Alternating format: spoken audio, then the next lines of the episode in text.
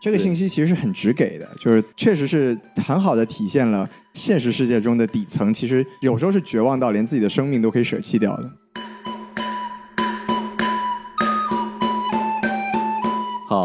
欢迎收听什么电台，我是王老师。我是西多老师，我们什么电台北美分部啊，又来给大家录节目了。大家好啊！虽然说又啊，其实已经过了好久了。哎，自从那个什么气之后，好像有一段时间了。哎，是什么气呢？哎，是紫气东来，是 不这样是子才有了我们这个国庆节这么好的这个票房景象成绩吧？是吗？没错，没错，哎没错。原来都是我们的功劳。呃，这个跟我没有关系，一定是我们这个党的领导嘛，对啊伟不大对？祖国，没哎错，我，好危险啊！我们这节目 是是上来就差点就没了。真的 啊哎赶紧说回来啊，对对对王老师，对咱对们今天聊什么呀？我们今天应该是要聊一些比较火的电视剧啊，，对，哎聊个关于您这个呼噜的爆款怎么样？没问题啊。我们哎呼噜最近的爆款啊，是还真没有哦，是什么都没有是吧？但是很不幸，我们的这个对家啊，这个哎宿敌 Netflix，哎，又出了一部非常火的电视剧，这就是宿敌嘛，老师。哎，这部这个电视剧就叫《鱿鱼游戏》，对，没错，Squid Game 是吧哎啊？，Squid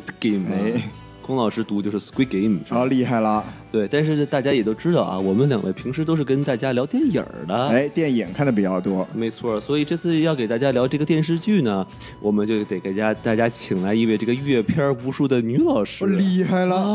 来，我们赶紧啊介绍一下有。请一下我们的这个老朋友啊，好久没有出现的茱莉亚老师啊。 Hello，大家好呀，很高兴又来这个什么电台做客。嗯对，你看我们嘉宾来做节目，根本就记不住我们电台叫什么，没错叫什么电台，吧就是都乱说，是对吧大？家如果还有印象的话啊，就是我们上一期和茱莉亚合作是聊的是花木兰，啊，是一期没有存在过的节目，是吧哎，对对对对对，啊还是存在在一些平台上吧，对是存是是存在就是永不消失的电波嘛，是不是？啊，哎，对只要大家想找，永远能找到。没错所以。朱老师是我们某一些听众接触过的一个老嘉宾，对 对 对对对对对，对，好，那我们这个就是直呃直入正题吧，好吧没错。那我们就是呃按照这个老套路啊，我们是先有请这个西多老师来给大家介绍一下这个鱿鱼游戏的这个信息简介。行，简单说一下嗯啊，那游游戏大家就刚才王老师也说了，来自呼噜的宿敌啊啊 Netflix 我刚自制的一个韩剧， 我还以为是来自呼噜呢，哈， 并没有。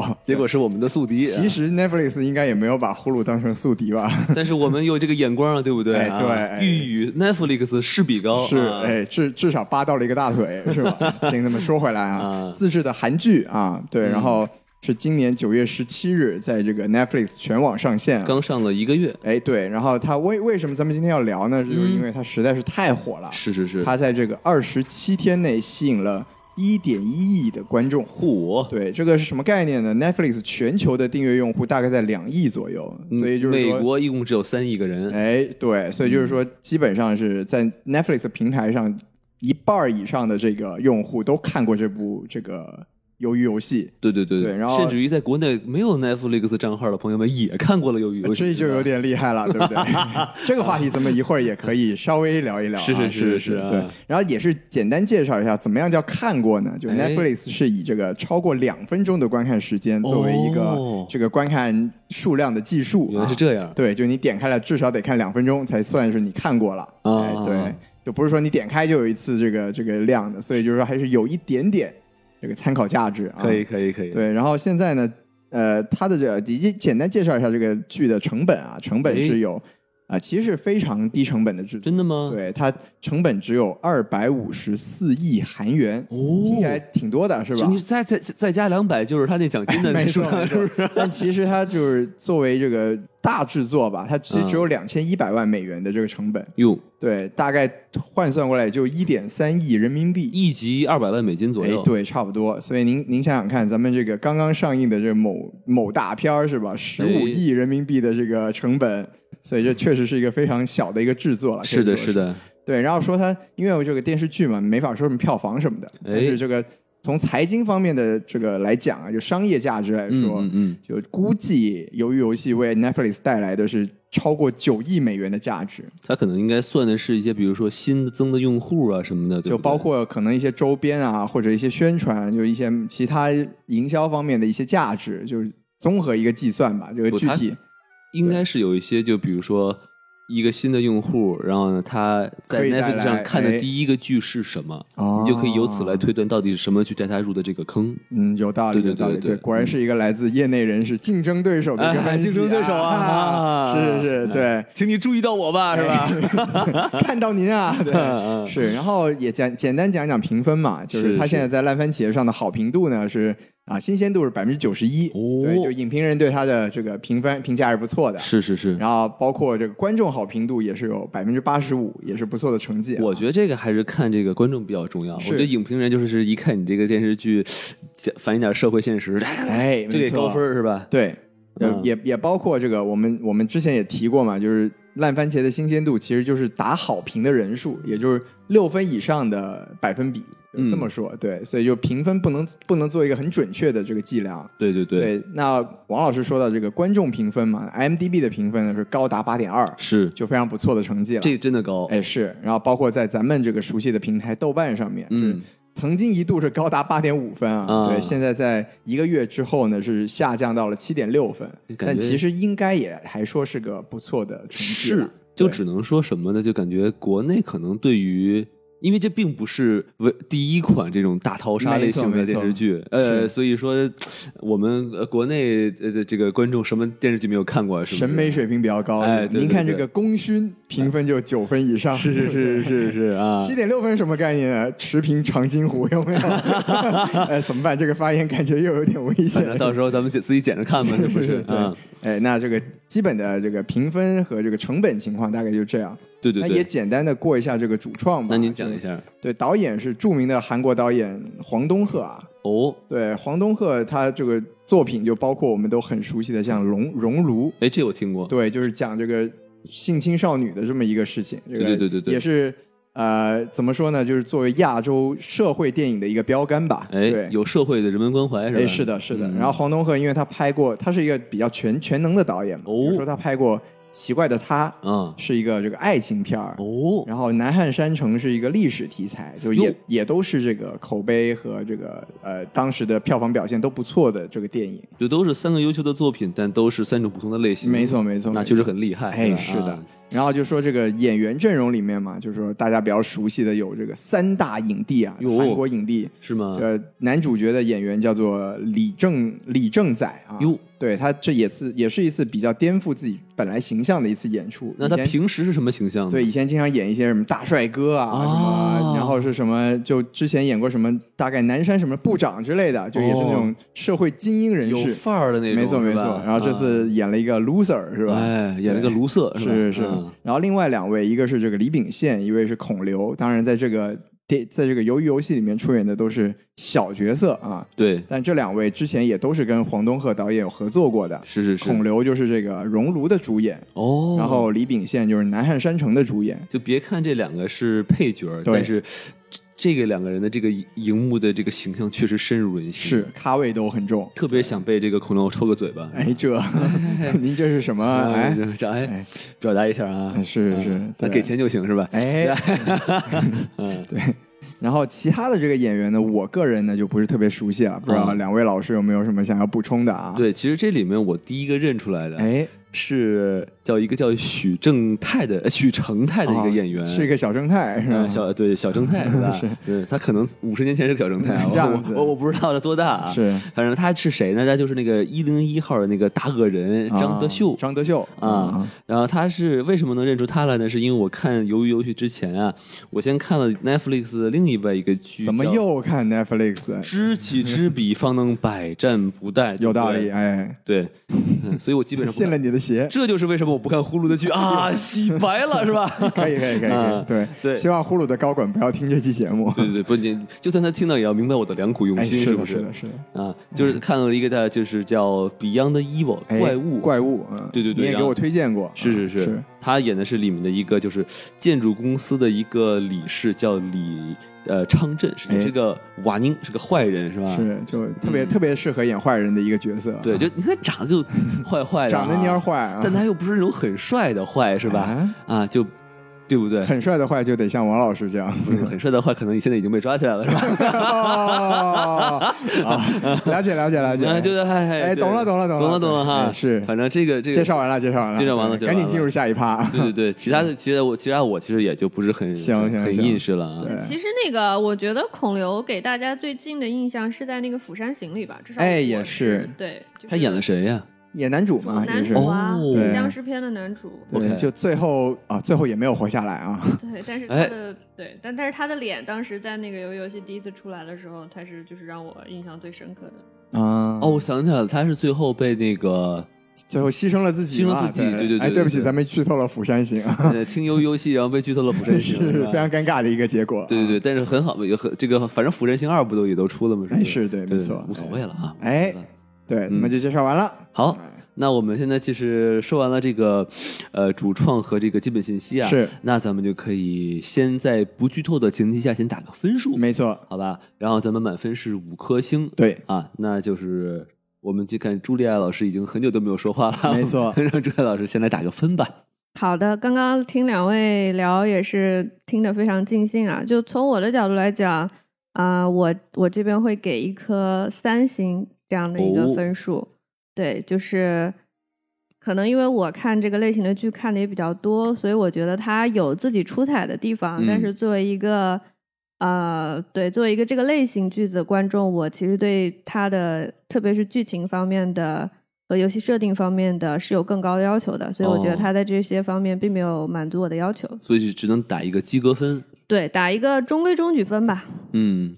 没有达到朱老师的预期。是是是，哎，确实是你打开 Netflix，然后你看它是第一名是吧？然后你肯定就有很多期待，然后当你看看着看着就看哦，就这是吧？就这，对，有有种这种感觉吧，所以可能就从心理预期角度讲，可能会反而就是可能会偏低，因为当时这个剧有那么火，然后当时说什么啊这是二十年来什么最好看的剧哦之类这 种，还有这种名称头呼，啊这种肯定是很厉标题害了党，但是但是我看进去了之后会发现，哎，这跟我之前看的很多剧来讲，在一些地方反而就是并没有它出彩的地方，对，这这公是我众最后的一号个结果。公众号的罪锅是吧？标题 党 标都是标题党，啊是嗯，对。那王老师，您来说说。我来说一说啊，哎，这个我要我是觉得这个朱老师太严格了啊，，是吗？怎么能才打三颗星呢？毕竟来自您的竞争对手，毕竟还有三大影帝呢，哎，每个影帝一颗星，你是吗瞧一瞧啊，嗯，所以我就不能打这么低。您给多少啊我怒打三点五颗星，好像也差不多啊。那 是不这是？零点五颗星高在哪儿呢？高在哪儿？您听我娓娓道来啊，哎您道您听我猥琐道来哎，啊，您又猥琐了。哎哎， 这样就是我其实喜欢他的前一半儿，哎，对，就他前一半儿其实。我其实看《游游戏》之前呢，我已经看了这个叫《弥留之国的爱丽丝》，是也是这个竞争对手的剧也啊，也是玩游戏，嗯是也是要要命，对没吧。错。呃，所以我是能感到两个剧一个非常大的不同点。哎，嗯，然后呢，呃呃，就是一个是比较烧脑的那种，对不对？然后，然后这个就可能是那种，呃，游戏没那么复杂，没错但是你更能通过演员的表演，你能感受到就是人处在一些环境下你会做什么选择这种东西。啊，所以主要是这个主演表演的更好。是是是啊。然后另外呢，就是他其实我我可能看的剧比较少啊，我是看到他有两条线，就是有一个。警察的一条线是有一个主角玩游戏的一条线，没错我说哎，这还挺有意思的。等于话，他可以从这个游戏玩家和组织者两个角度去，嗯，看整个这个布局嘛。有道理，对，我所以我觉得这个观感还是挺有趣的。然后呢，但是就是说，呃，可能也是预期的缘故吧。然后，呃，你看毕到竟后是面二十年最佳嘛，对吧？对对，看到而而且尤其是他，其实我觉得他起的挺好的，我觉得，啊，嗯，然后所以说看到后面就觉得这人就设这就不不止就这，就是就是解解释嘛呀，就是是吧？啊就这个这个结局，我是真的挺不喜欢的，不接受。对对对，然后并且就是这个男主的这个呃人设呀，哎，一开始你觉得这是个哎废柴是吧？但到后面你就觉得这人有就有点割裂了。啊，对没对事儿对接下来您可以再具体聊聊对这个具事到儿。时候我们可以在吐槽的地方，我们再具体是说一说。反正就是这男主的人设让我非常的不喜欢他的后面后半段，明白明白，所以我就只能给打一个三点五颗星。也不错了，至少是比、比这个阅片无数的朱老师还是高一点儿嗯哎的人是吧看的东西多呀，人哎什么片没有 看过哎是吗？啊？对，咱们私下交流。是 先先借一步说话，是吧是是啊啊 对，行，那徐老师，您这个打分您打多少呢？哎，这个我这个就特别没有创意了，是吧真的吗我跟你朱抄老作业师，我跟朱老师这个分数是一样的，我只给三颗星啊。哦，那这反正我成了最高分了，是 吧？没错，啊你是高分狂魔是吗？嗯对，其实我觉得这个剧真的在我看来也就是合格水平。对，可能我觉得跟朱老师说的是有点类似吧，就是因为太火了。我其实说实话，我去看这个剧就是因为太火了，大家都在聊，啊，感觉不看跟不上，对吧？嗯嗯然后看完之后就觉得，哎，你怎么说呢？我可以理解他这个做法，就是他整整体的设定是过过于简单了，是然后是甚至说他跟这个现实的对照也是过于刻板和机械。哎，就是，但是呢，我们我们换一个角度说呀，就是也正是它这个基础，才能导致，才能造成它这个全全网爆火这个结果，是是是，门槛很低。哎，对，但我觉得大家也容易接受，没错没错，但是说实话，我觉得就是不管是他的这个呃设定啊，还是他想讨论的问题，说实话，我们在很多很多其他的作品里面都看过了，而且呃，应该说其他很多作品也做的比他要更好。对对对，对，但他他出圈是有他的道理，但我觉得他距离真正的这种佳作还是有一定的距离的。是对，所以我就给出一个合过誉格了分数，哎，过誉过誉，啊对。所以就是在我看来吧，当然就我觉得是呃没有达到一个更高的一个一个期望，哎，所以给一个合格分这样子。可以可以可以，对行，，那反正我们三位我们都把分儿给打完了，。啊是然后我们这个在此呢画一个剧透线，哎，是吧？然后呢，我们您还没有看完这个游游戏的话呢，建议您看完本剧的哎前八集啊，然后你再不是、这 不是看完本看完本剧是的是是，九集，然后呢，你再继续听我们后面内容。没错没我错就没太不喜错，欢最后一集了。 嗯，好，您这个个人情感这个太明显了， 是是是是是嗯啊，当然了，就是如果那个呃，你要是无视我这个剧透线警报呢，我也就可以听，也可以听，我就举报你。哎哎，哎，就许就许你们举报我们电台，不许我举报你们听众吗？是不是？要我们不要和人民群众就是站到对立面啊好，那我就举报我自己吧，是吧 是自我举报， 自我举举报啊。对对对，好嘞，那咱们这个废话不多说啊，是我们先说一说，就是我们呃比较喜欢这部电影的地方。然后好还是朱越老师先来说。我自己特别喜欢的这个剧的一个方面，其实刚刚王老师有提到，就是我觉得在这个这个剧还是对于这种类型引入了一个新的视角，哎因为之前这种类型的剧大部分都还是集中在这个游戏本身，或者说是探讨人性方面，但是啊、由于游戏因为这个警察小哥哥这个线，所以他从这个游戏的组织者和这个执行的工作人员这条线里面去去做了一些有意思的探讨，所以我觉得这个是这个是一个不错的创新，但是遗憾的是，哎，这个我们可以留在下一部剧，就是我觉得他们吐槽吐槽的时候这再么说快就开始但是了啊。啊，他们找了一个很好的角度，但是嗯，还是有很多空间可以把它做得更好。我我我其实也同感，哎，你对们你们要先吐槽是吗？嗯就是就不是就是说我我看到他这个时候，我哎很会玩儿小伙是嗯子，对， 然后玩着玩着啊， 就是所以我只能说是，嗯、希望它这里面的一些东西在为是在为第二季铺路吧。希望它这里面的一些肯定是肯定坑，对，能在对第二季让大家有一个哦，原来是这样，就有这样的感觉。嗯，对。对然其后实，其实这里补充一下，就是那个黄东赫导演在接受采访的时候是有说过了，说他是想在接下来的故事里面会把更多的精力放在警方。哦，对，因为黄东赫导演本身是在这个韩国警厅待过的人，火，对，所以就他可能自己厉害有了自己的一些这个视角和一些。就是他被抓过几进去几哎，年，不不不是这个，嗯， 没有这个没有这个事情，不要乱讲嗯啊是。是啊，对，行，我们再把这个话筒交还给朱莉亚老 师。对，然后另外另外一块我很喜欢的地方就是，我觉得可见的就是 Netflix 在亚洲就是做的这些剧集，它的啊、不管是服化道啊，然后它这个演员的这个选角啊，然后包括它一些就不说剧情，但是它的节奏感还是抓的很好的。就就算就是我抽离了出来，知道说整体的剧情可能不太 make sense，但是当时你看的时候，反而会就是还是会被它带进去。这更多是它就是执行的能力上面的一点吧。对，就是韩国团队的这个制作水准还是在的。而且他们对，韩国那边儿他敢编故事，我觉 得哎，啥都哦您敢您这个意有所指，我不喜欢您这个， 我不喜欢您的语气。 哎，对，哎，朱老师，您可以继续。啊、我其实就这两点吧。我觉得它剧情上的新意，以及说是啊、Netflix 它本身就是制作，特别是我们也看到韩剧它整个这块产业的成熟，真的让是对嗯让它就算把一个可能比较中规中矩的剧本儿，但是是依然能够执行成一个就是让它让大家特别容易能看进去的一个剧，所以我觉得这点还是很厉害的。就他能把一个三分的剧本拍成五分的感觉，哎对对，有这种感觉。其实这就我是我会想，如果这个剧放在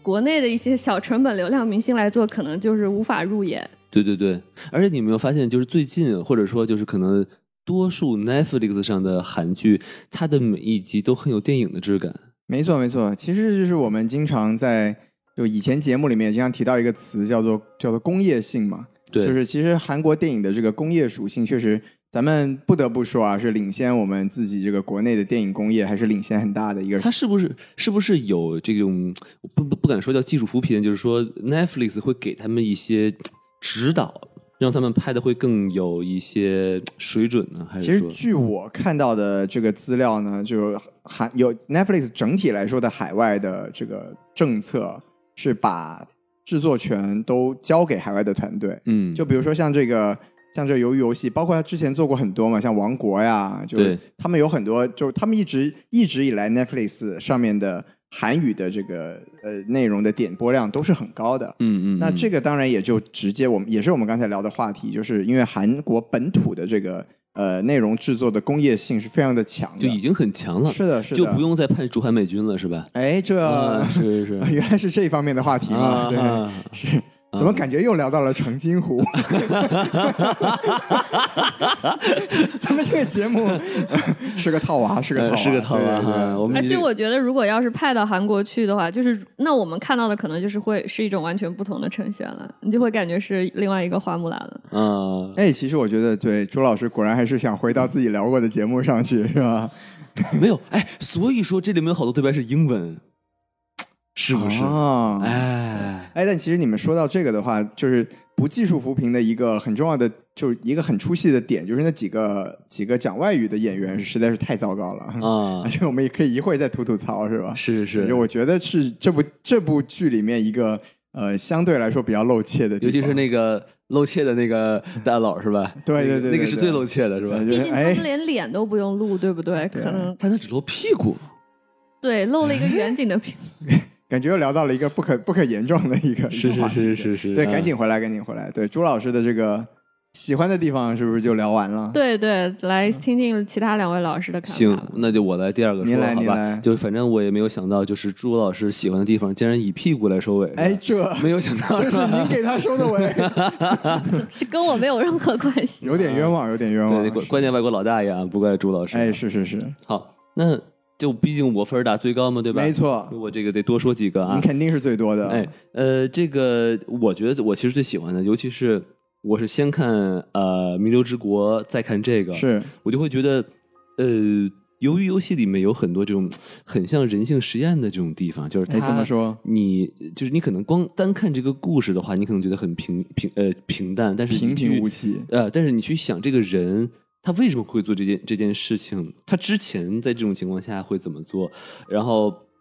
我就会觉得，哎，你仔细去想想，反正是有点东西在里头。哎嗯、比如说这个这个男主角对吧？他这个平俗他就是个啃老嘛，对吧？对然，后他也不怎么孝顺女儿，老去赌钱。但是呢，他进了这个游戏之后呢，他遇到这个零零一号吴一男，他就反而就把他嗯平时没有能力做到的这些孝顺全都投射到他这个老爷子身上。哎，您这个角度很有意思。对对对，然后我就觉得，但是当他不得不呃出卖他的时候呢，他又去成为了那个现实社现实社会中的他，那个他自己。是，就是说，他一旦面临到真正的这个决定生死的现实问题的时候，他的呃软弱或者说他的本性就会展露的更加清楚一些。嗯没，错没错，就是说你就是一个人，你说你要不要孝顺母亲？我要，但是如果我没有能力的话，那我就不会去做这件事情。是当我有一点能力的话，我会去做；但当环境再次改变的话，我就不做。其实类似于这个人的话，还有就是那个呃大坏蛋是吧？对，张德秀张是吧德张德秀，然后呢，这个呃吹角舅啊，不是这个，哎 还挺像，就是他他他现实生活中是被小弟给背叛了，是吧？没错还把小弟给囊死了。然后他到了这个呃游戏里头呢，就组建了一帮派，是吧？哎是古惑仔是不是啊？然后这个叫凤文，对对对对对对对，然后就然后，并且他也长了一点智商是吧？啊，要提防一下啊，要平衡一下什么的。然后，但是最后他还是被别人背叛了。没错，对对，所以我就觉得你你你去想想他的一些对应和他的这个人的人的选择，我觉得其实还是挺有意思的。对对对，其实这个、嗯这个王老师说到这个的话，就是剧里面是有一些所谓的前后呼应了。对对就对就比如说像一些设计上的东西啊，这个嗯不知道不知道两位老师会会不会也聊到？就就比如说就这个呃叫什么曹曹曹尚佑是吧？曹尚佑就是啊就算是男二号吧，他嗯一开始的死法是穿着西装，就他一开他一开始想自杀嘛，穿着是是西装是躺在这个浴缸里面，嗯嗯嗯然后最后他真实死的时候也是西装革履，然后躺在了雨中嘛，对对就是他对是有前后呼应的，哎就包括像那个江晓，就是算是比较重重要的那个女性的角色，对，她前面出场的时候是拿刀顶着别人的脖子威胁是别人是吧？最后也是因为自己的被人抹了脖子就就死了。对对对。所以说它有一些这样的设计在里面。但但是我更想说的是，就我说的这这两点，它更像是，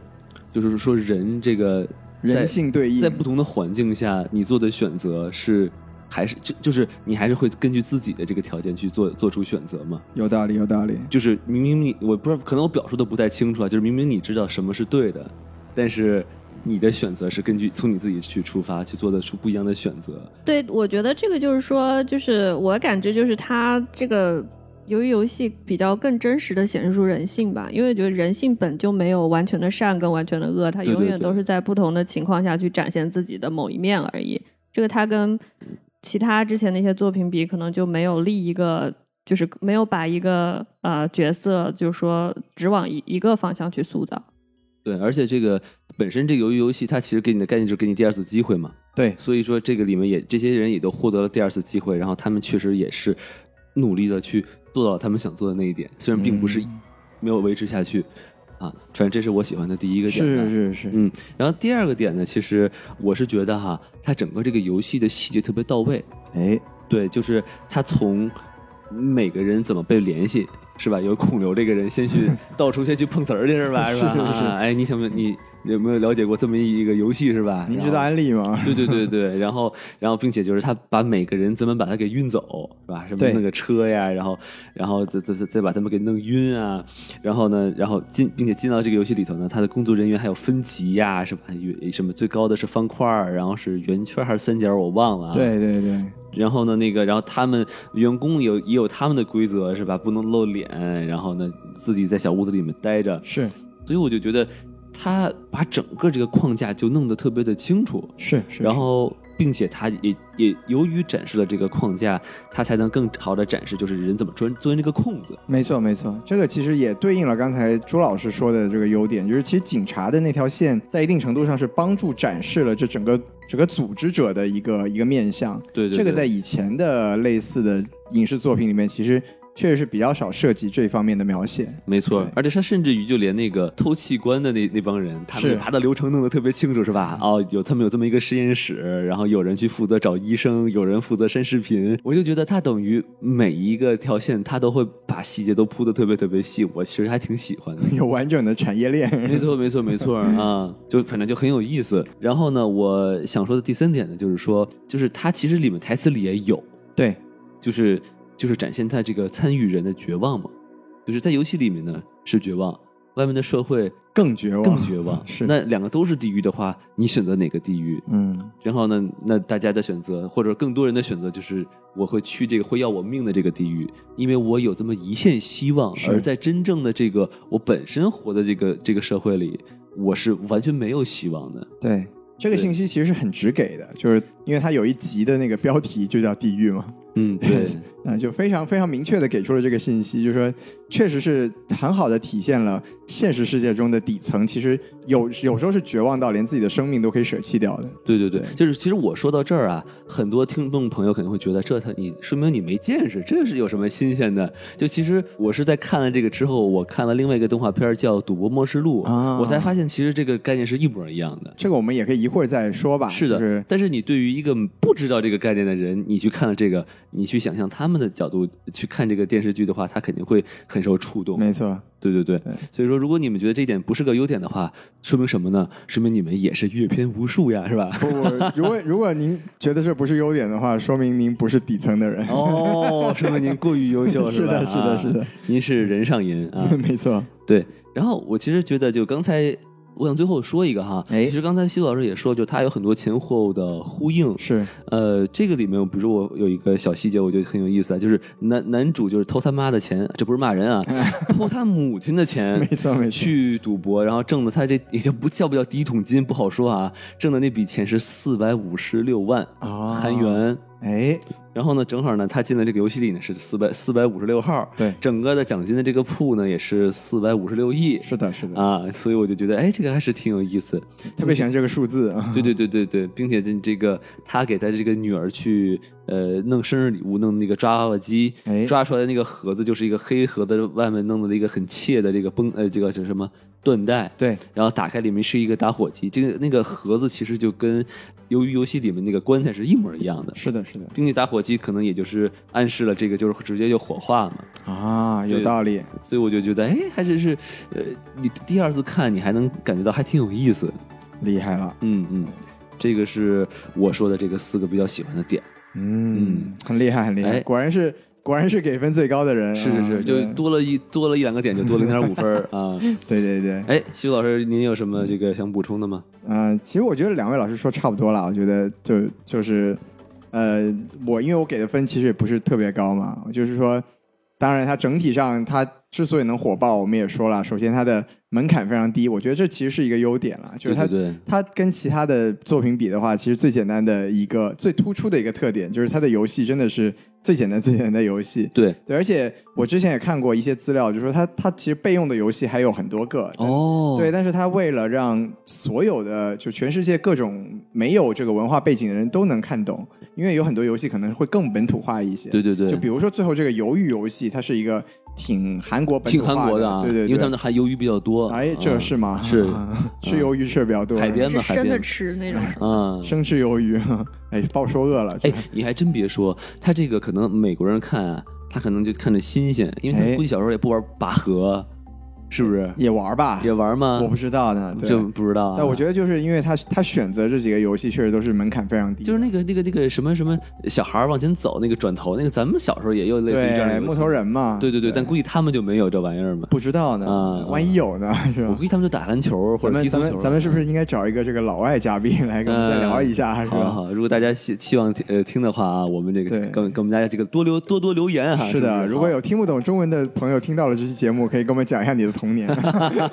好，那您继续，您继续。对对对，就是这个，我觉得其实是一个蛮突出的特点，就是这个选择，我觉得是对的。它因为刚好是用这种最低门槛的东西，然后去结合所谓的社会现实。其实说实话，社会现实这个东西，呃，这几年其实也聊得非常多啊，就对对对这种贫富差距啊，包括像上一个韩语爆款这个奉俊昊的《寄生虫》，其实讲的也是贫富差距的事情。没错，对，就刚好也是现阶段社会上面讨论的非常多的一个话题。对。然后他做的这个还有那个结合小丑是吧？哎，对对对，嗯也他做的是这个结合就啊、呃让这个剧其实在，怎么说呢？他在爽之余吧，在纯好玩之余，还是有一定的社会关照，这是他啊、呃最基础也是最浅显的一个卖点啦。没错没错，另外，我喜欢的其实刚才朱老师也提过了，就是他很多这种细节上的设计，就是我们说的 production design 嘛，就艺术设计吧。就比如说他的这个刚才王老师也提到的这个员工的这个头头上的符号，对对对其实如果你打那个 PlayStation 的话，你就知道这就是按键上面的符号嘛。啊，对对哦对对然而他后那面具它长得特别像麦克风， 哎，对对对对对，嗯然后就包括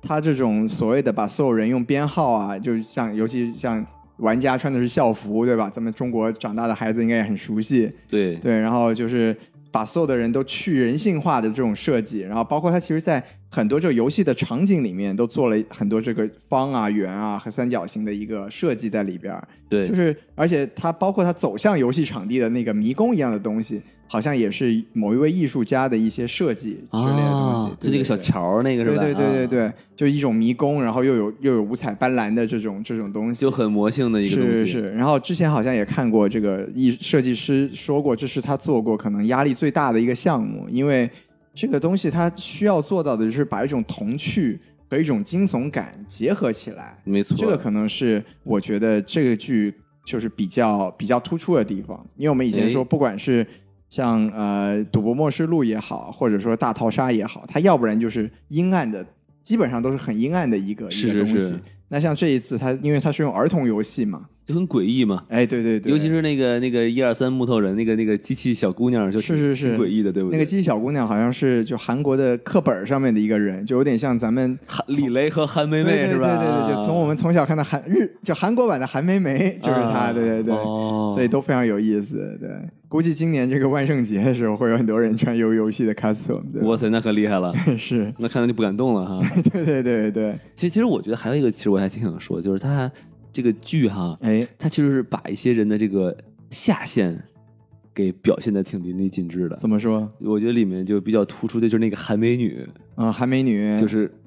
两边倒啊，说话没有一句话是真的呀。然后为了求生，他也不确定那个张德秀到底是不是真的知道了游戏是什么，他就是嗯直接投怀送抱。没错，就为了生存不择手段嘛。对对对对对对，对对，呃，当然里面还怒黑了一把这个基督教啊，我觉得挺逗的，哎，要说细节的话，那个情节设定其实是我最喜欢的情节设定，是吗？就那你说一说，就是两个女生的友谊嘛，那嗯那个剧情点其实是我特别喜欢的，就是因为他们之前有铺垫，就说哎，你你们这些罪人是不是都特别喜欢祷告啊？然后他当他讲述自己的故事的时候，我就觉得哎，那个点既有讽刺性，然后又有呼应性，然后他最后，因为他讲完了整个人生，包括宗教的这种黑暗和绝望之后，他又落在了两个女生非常单纯的友谊上。是我就觉得那一个剧情点其实是我整个剧集里面可能最触动的一个剧情点。对嗯嗯，所以那一点其实我还蛮喜欢的。对，我也挺喜欢那一块的是，对，然后刚才其实王老师说到韩美女，韩美女也是有一句这个我们最近经常在聊的什么废话文学的一个，你你不知道有没有印象？我不道。知道您你说们一知说道的，我除了不会的事情，其他事情都很 擅长。对我特别喜欢这句话。对对对是，对，废听话君文学不是大张伟老师的那个废话文学吗？听君一席话，如听一席话。啊是是 是是哦，特别好这个特别好这个问题可以啊啊。我很喜欢这个梗。对， 什么电台就是什么电台是吧？哎这种感觉啊，对哎跟没说一样啊。说的漂亮。对，行，朱老师还有什么想要强势强力补充的吗？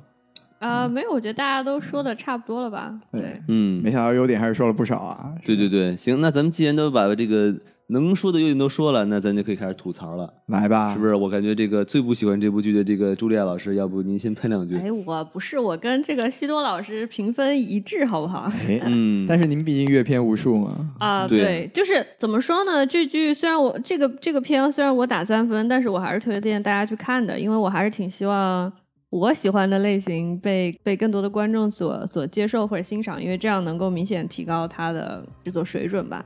但是就是不喜欢的地方就，当然可能是我带着我的个人的预期和一些之前看过同类型就是剧集的这样的一个怎么说，会有一个会有一定的期待吧。就我会觉得它里面整体的游戏设定都比较简单跟直白，嗯，但是它可能本身想反映的就是人性的东西，它并不是就是为了烧脑啊，或者说是展现这个主角的一些逻辑能力。就这点我能我我能理解，但可能对之前看到这种玩游戏关卡，啊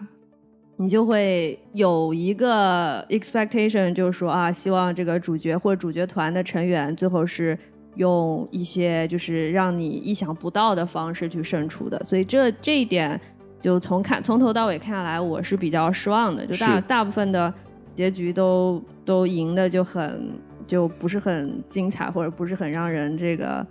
嗯，没什么说服力。对，嗯吧不是很说，没什么说服力，或者很多时候其实简单就是靠运气，或者说是靠这个、哎靠大 boss 强行送了你一波， 这种感觉。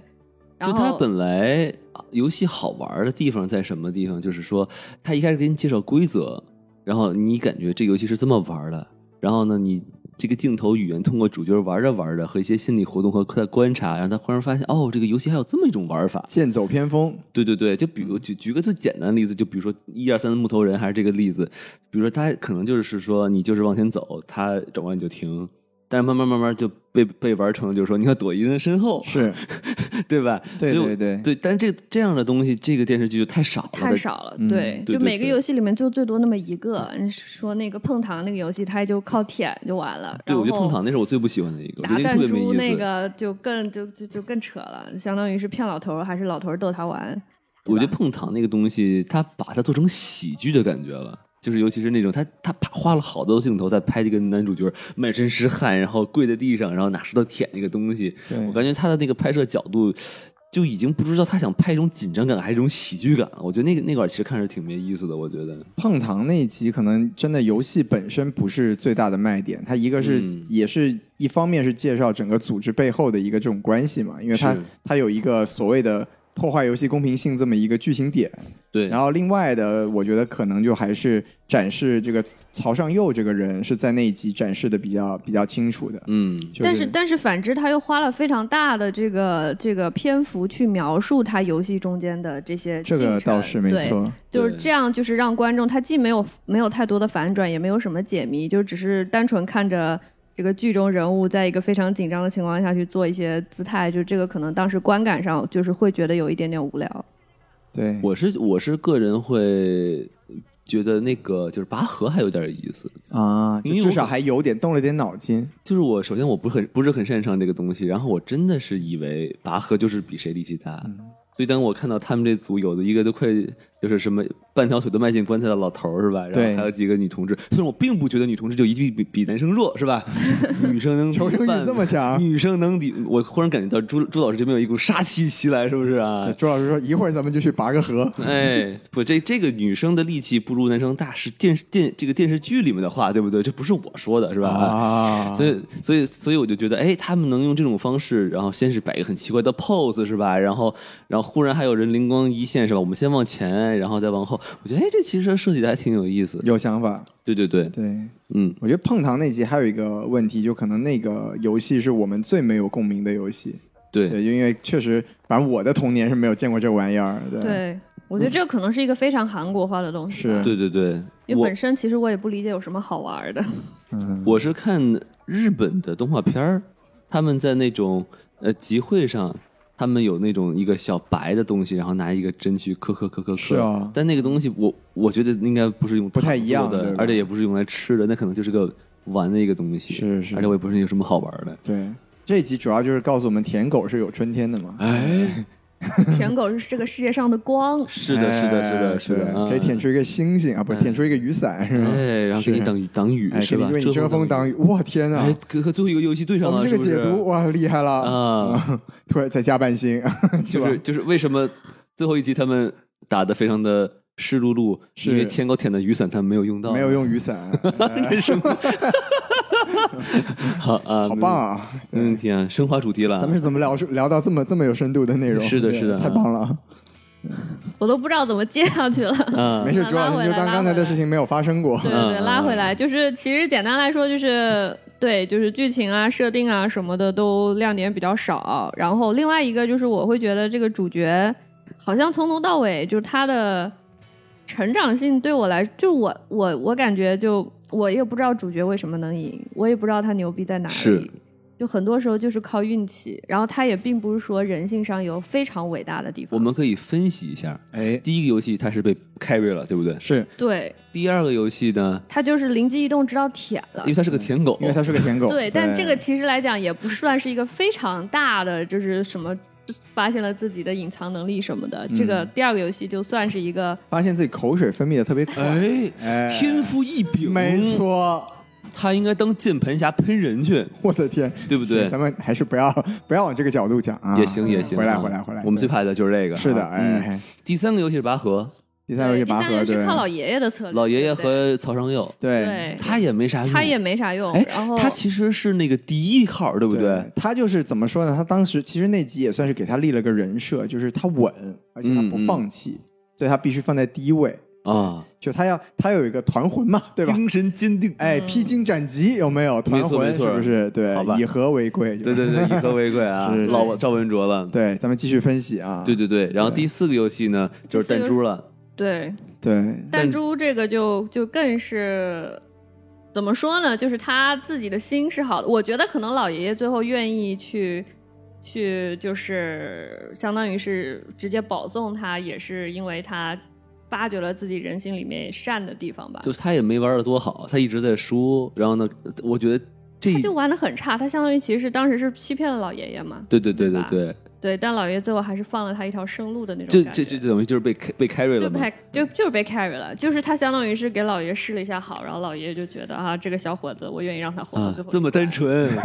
这么可 爱，我从未见过如此单纯的要是我儿子就好了，是吧？并没然后有，并没有。啊我对我觉得其实那个弹珠那集，我觉得还是有一点设计感的啦。因为其实我们回想的话，因为我们事后诸葛亮，你是知道落单的人反而是可以直接晋级的嘛。是是是对对对，所以就是本来这个落单的角色明显是给老爷爷留的，对吧？对对那对，那确实，这其实我觉得也可以结合刚才王老师讲的优点，就是他在这一个过程里面，其实这个男主的人性的所谓底线，或者说呃处理事情的方式是一直在转变。对对对，就比如说，他一开始觉得他要邀请老爷爷，他确实是一种善念，就因为你你没有在直面生死的时候，他是愿意去选择帮助一个弱者。是但是他当他真的要自己要是就生死抉择的时候，就开始欺骗老爷爷。当然也这也是老爷爷给他的一个机会，对吧？对对对，对，然后到最后，我估计就也是，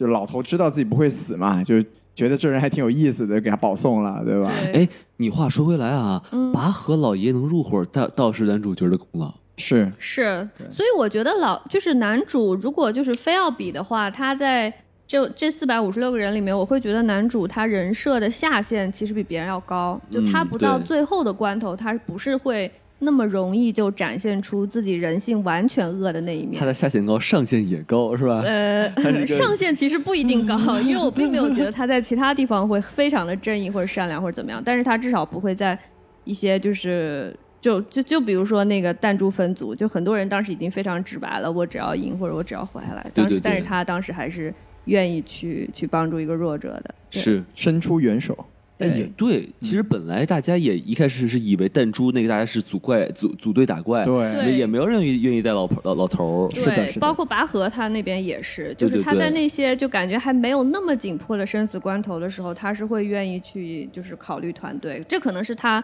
最后能成为赢在了善良，团伙的团魂的一个原因吧。其实我自己的观点是，他可能就是一个最能代表最普通人性的对一个一个角色，就是。你确定吗？我觉得是因为，如果说我们，比如说我们作为一个正常的弱势群体的话，嗯我们每个人都有自己的一个底线或者善良的点，嗯，然后，但是，但是，只要我们在没有遇到真正的生死关头的时候，我们都不愿意把自己最丑陋的那一面展示出来。但是，一个正一个正正常的普通人，当你真的是要在自己的生死和别人的生死中做抉择的时候，你是很难贯彻让自己的善良走到最后的。嗯我觉得从这点上来说，至少在我看来，我觉得他是能代表一个最普遍人性的一个角色。但是问题是，如果你理性的去想这种比赛，你肯定愿意你的队友是一个比较稳的人，对不？对对对，就其实他相他是相当的角，就相对应的角色就是曹尚曹尚佑嘛。曹尚佑就是一个在呃，当你在一个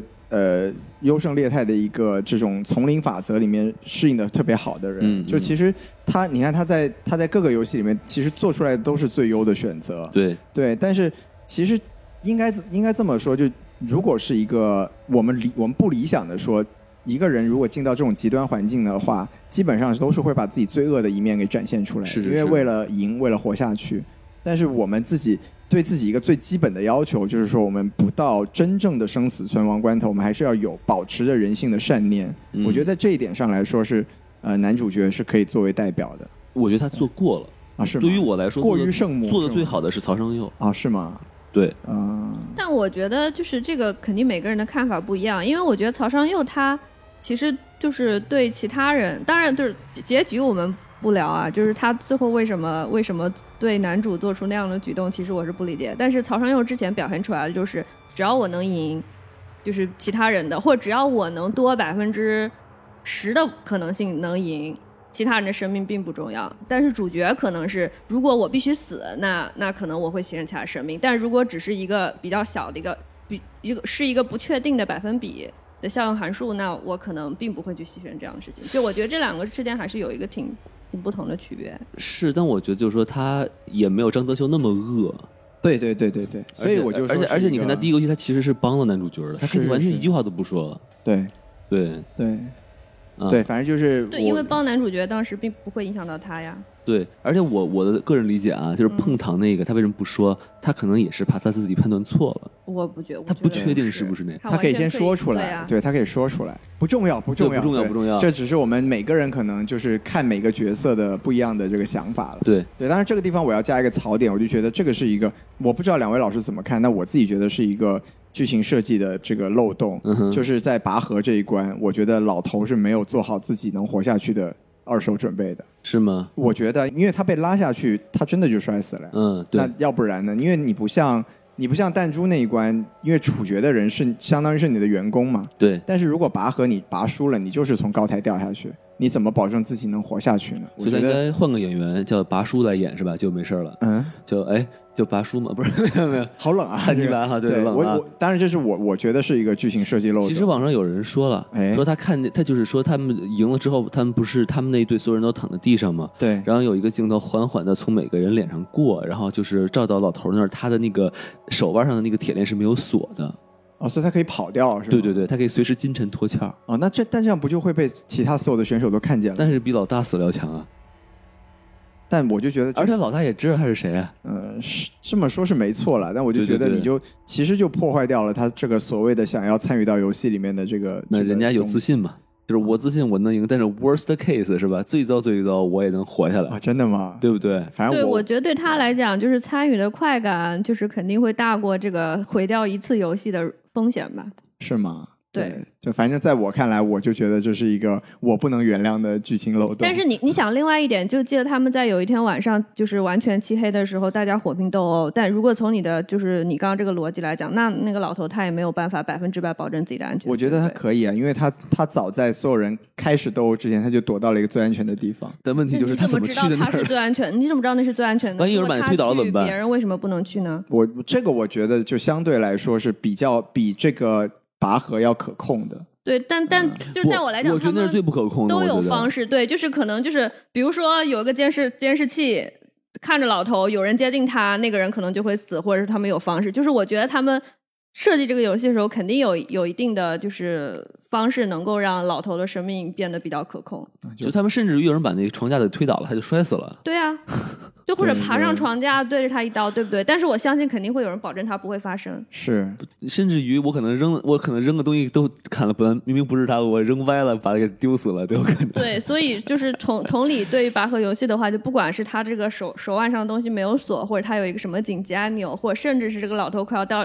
掉下去的时候，他的绳子可能会出一些意外。对你总能做出一些意外的场景，让这个老老头其实不朱会。莉亚说的那个是最最没没想到我吐了个槽，被两位老师洗的这么干没有净没有，我其实我一开始也没我我也没想到，但是仔细一想的话，其实那个是最是最是最危险的那个。对，因为我说到那天晚上，是因为我觉得那天晚上其实是让我第一次意识到那个老头是大 boss。哦，是吗？对我当时就拆出来，我因为我我没想那么多，但我觉得他有问题。嗯我因为有一个有一个镜头是那老头爬到最高处，对然后他说了一句，就是大家不要打他吼了一句，对对对对，然后就停了然。后那个管理者就看了那个画面，说 OK 就完了，就不打了就对就有点那种我 get 了你的命令的感觉。你知道吗对对对对所以我当时就觉得，嗯，这老头肯定有点问题。我其实说实话，我第二集就就觉得老头有问题，真的吗？真的，真的真的，因为就是我其实当时零零一的时候，我就觉得他就是有点问题。然后但嗯第二，因为第二集是他突然出现在男主的面前，就他们一起不是在便利店门口吃了个东西嘛什么嗯的。我嗯。那时候就觉得他呃戏份有点多哦，我跟你想的不一 样，我想的是韩国可真是个小地方。啊，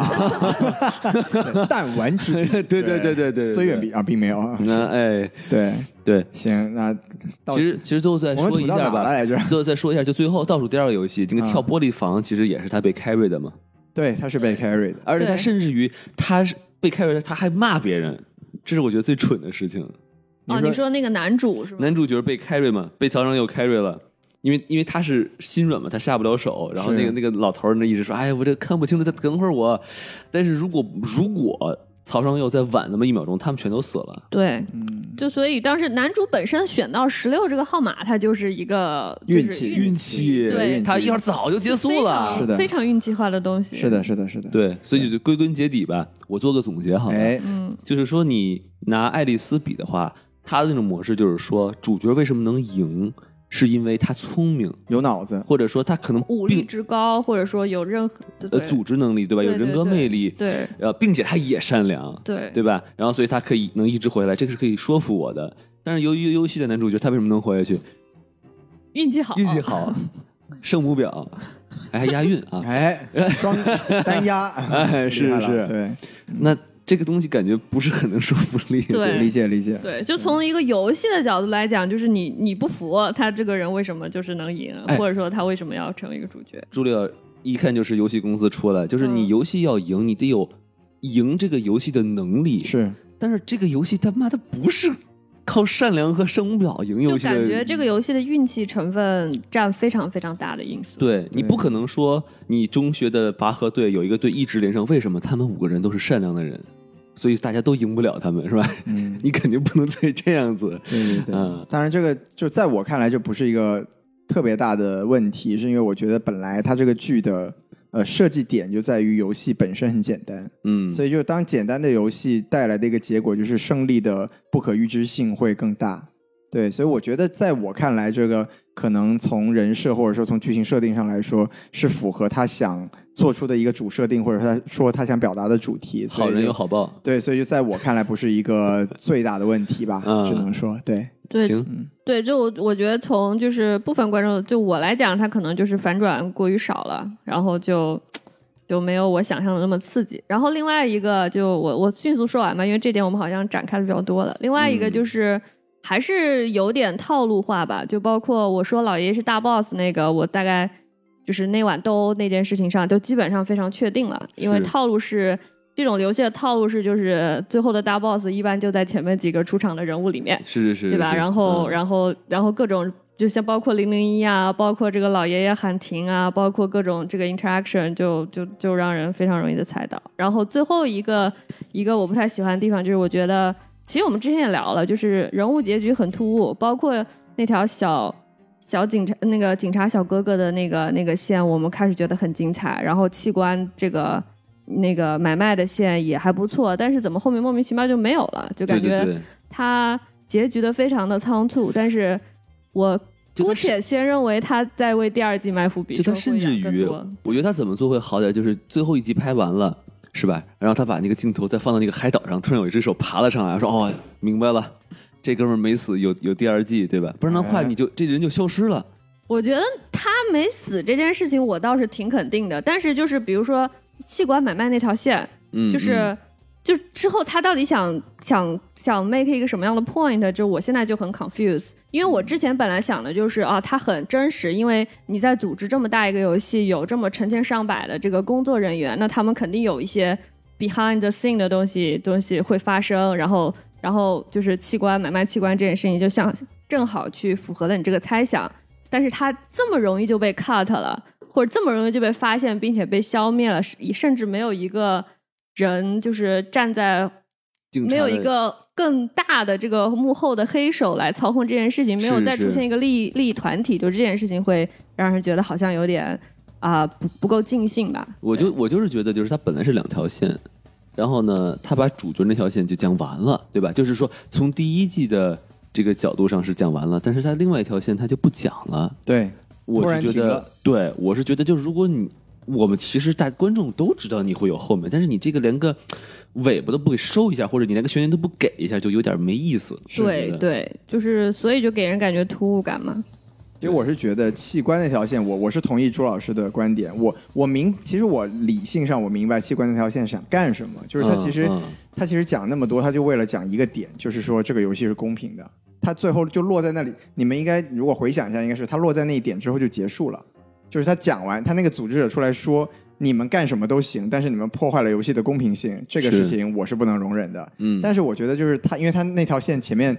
讲了好多细节，铺垫太多对，了，就是哎，他们又又这个人参与，那个人参与，有一个玩家参与，然后还有一个潜水服怎么怎么做，怎么怎么做，对对对对对，然后包括还把警察也拉了进来，然后但是嗯突然在一个点讲完之后，这整条线就没了。这个处理我觉得确实是非常草率的。就你会觉得能在这么大一个庞大的组织下面的，就是干这么一件事情，它的能量应该远远大于这个，它不是啊应该说被它一下 kill 掉，它就完全就不做了，对哦吧？它带来的利益应该也远远大于这个。啊嗯是只是断了个足而已，是吧？然后哎它其实可能这个组织还在被另外一个组织渗透，有可能是吧对对说不定以后还有呢。对，就是我我就是有这样的一个希望嘛，但是就是说还是这个王老师说的，他这个 结局比较仓促。我加一个槽，就是你说就一个是这个小警察这个线，最后我们不是说也断了吗？嗯，就我觉得我最最大吐槽的地方就是他明明不知道对对面那个是他哥，为什么打到人家的肩膀上枪法真的不好，啊？这么烂吗？毕竟是弹丸之地嘛，是吧？啊，弹丸之地是这个 意思啊。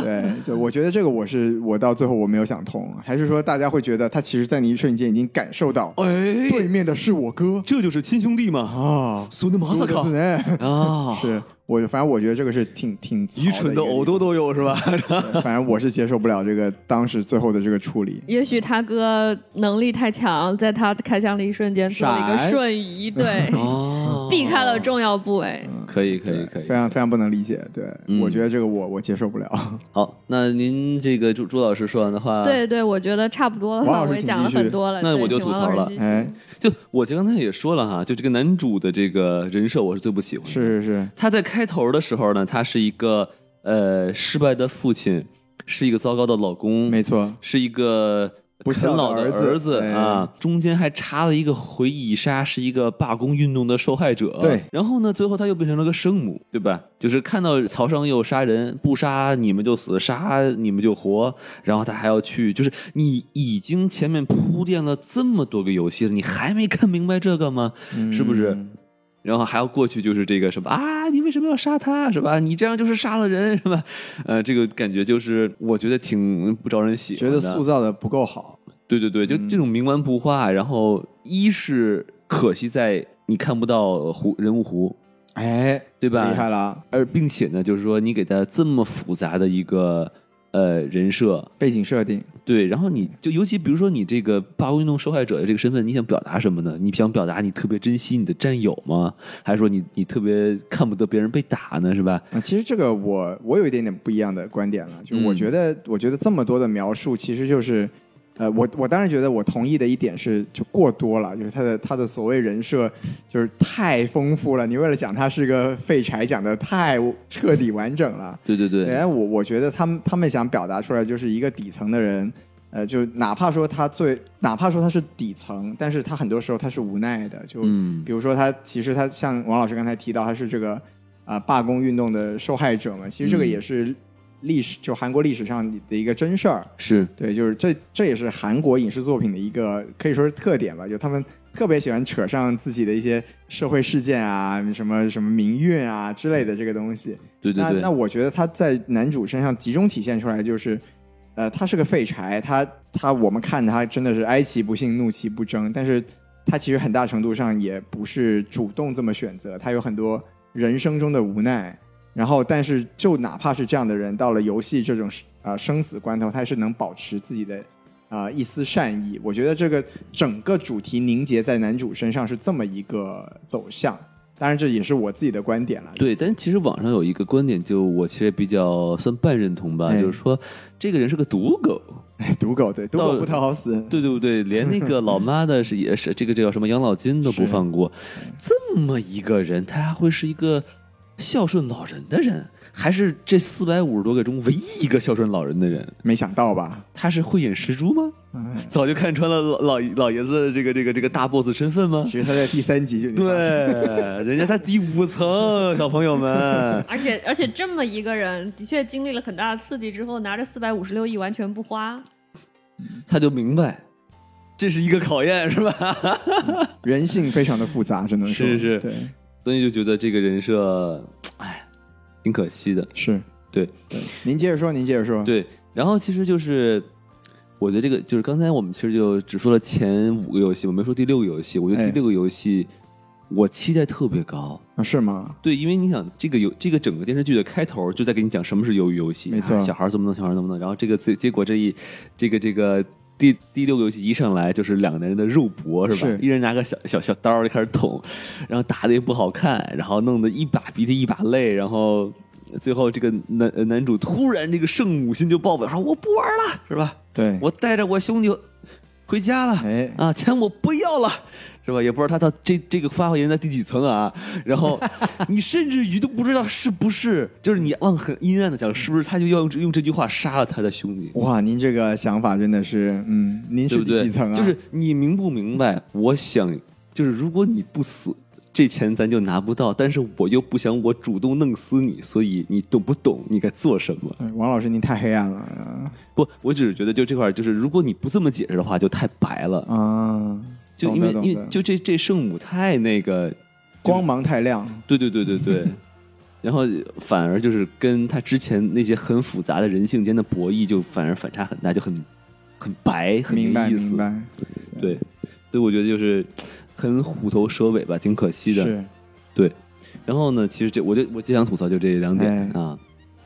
不错了对不错了，对，嗯您吐的也不是很多嘛，毕竟我分儿给最高嘛，哎有我分儿道给理啊五颗星了，对不对？朱老师分给，哎，我们俩分差是一样的，对对对你西多老师怎么想？哎，徐老师您怎么想的？没有了，都已经其实都说完了，就嗯除了一些小细节之外，我觉得最大的问题就是太老套了，就是因为黄东赫说这个故事的雏形，他是零八年就开始构思嘛，哦就是十年前就想好了，然后确实我觉得就这十年来，就不仅是朱老师，就我们这些没有阅片无数的人也看了太多类似的作品了，没错对没错所以我就觉得。呃，很大程度上是没有给到很大的惊喜吧，对。对然后呃，刚才就补一个槽点，就是刚才就是朱老师也提到，就角色的结局很突兀嘛。我觉得我自己觉得最突兀的就是这个江晓的结局，就是嗯被那个桥爆炸的时候戳死了。我觉得你这个太过分了。嗯，，是是，对你不是说游戏要公平吗？你这算工伤啊？对啊，你就说你就算工伤啊，对 啊你你没有道理说你在这个阶段把人家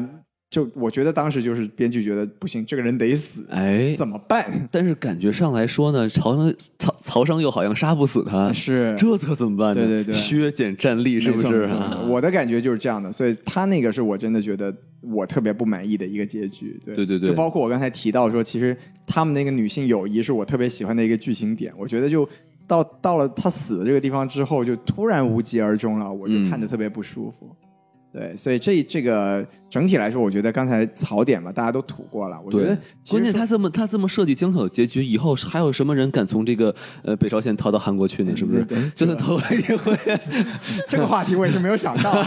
是，对对嗯对，所以总体来说，我觉得就这个剧给我的感觉，就我觉得就就这这两个字是比较好比较好对对对总结的，就是嗯大因为大家都又很火，大家又都吵又都讨论的很多，然后以看后了就管这个部剧叫《鱿鱼游戏》第一季横杠 就这啊，对对对，就注解就就这， 嗯，对，基本上我觉得我也是嘛，给分给个合格分嘛，我也不是说就是一无是处什么的，但是你要说它真的给我带来了多少额外的快乐嘛，我也觉得就那么回事儿吧，是是是。当然，朋友们，如果您就觉得这电影这电视剧简直是太好了哈，是。呃，我们一也家之言，哎，我们也不想反驳你，是吧？但是也希望你去就是看一看我们一会儿要聊的这个其他类型的片子，你哎可能对会觉得呢，呃，眼前一亮，对不对对啊？其实说回来是一样的道理嘛，就是我们说这个剧它体现出来就是人性是相当复杂的，没错就跟，就跟每个人对这个影视作品的品味是不一而足的，萝卜白菜是一样的各有所爱没错没错，啊对，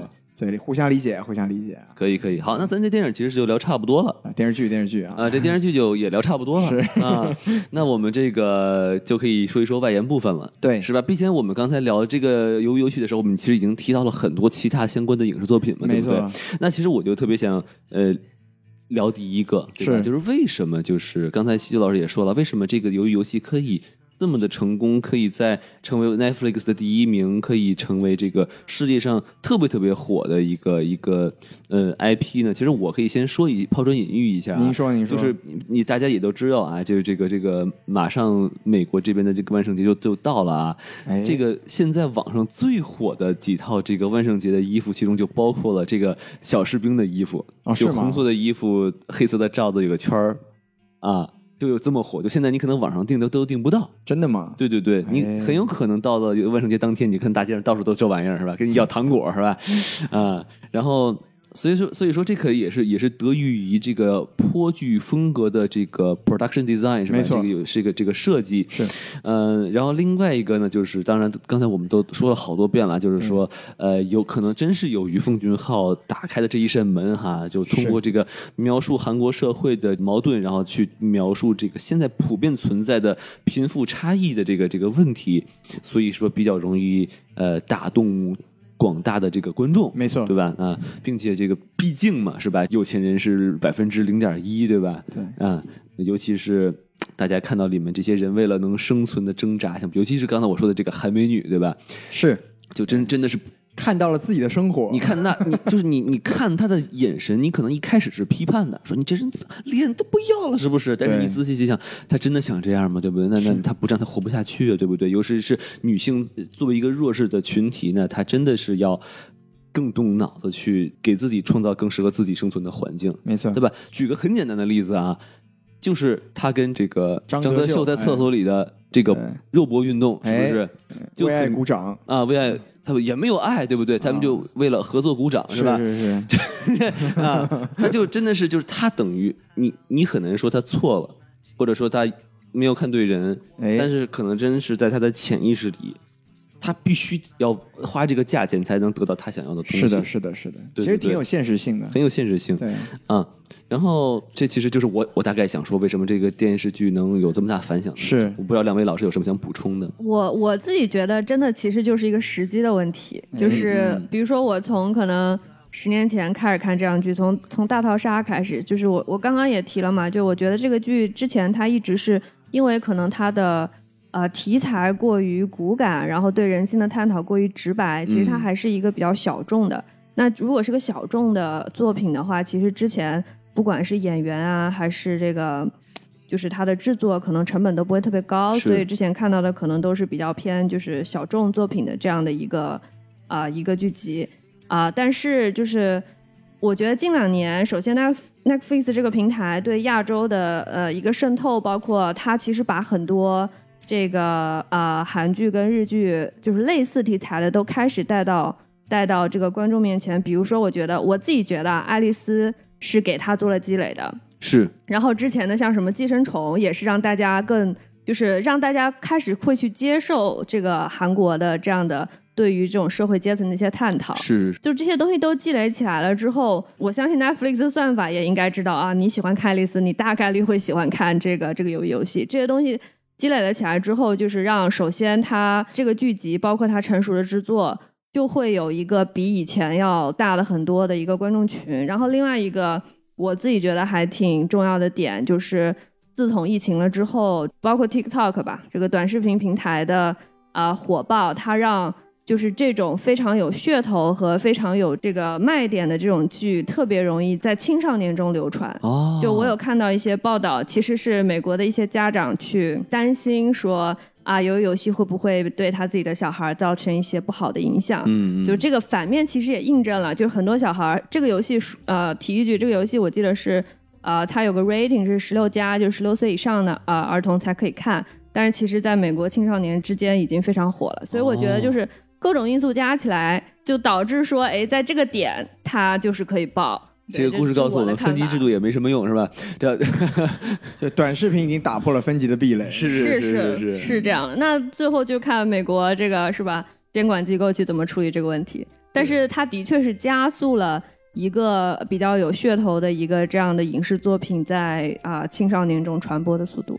有意思，啊可见我们这个把这个奥特曼封杀是有道理的啊，非常对对，咱们做的决策就是那么的正确，没错没错啊，哎，说的漂亮。好，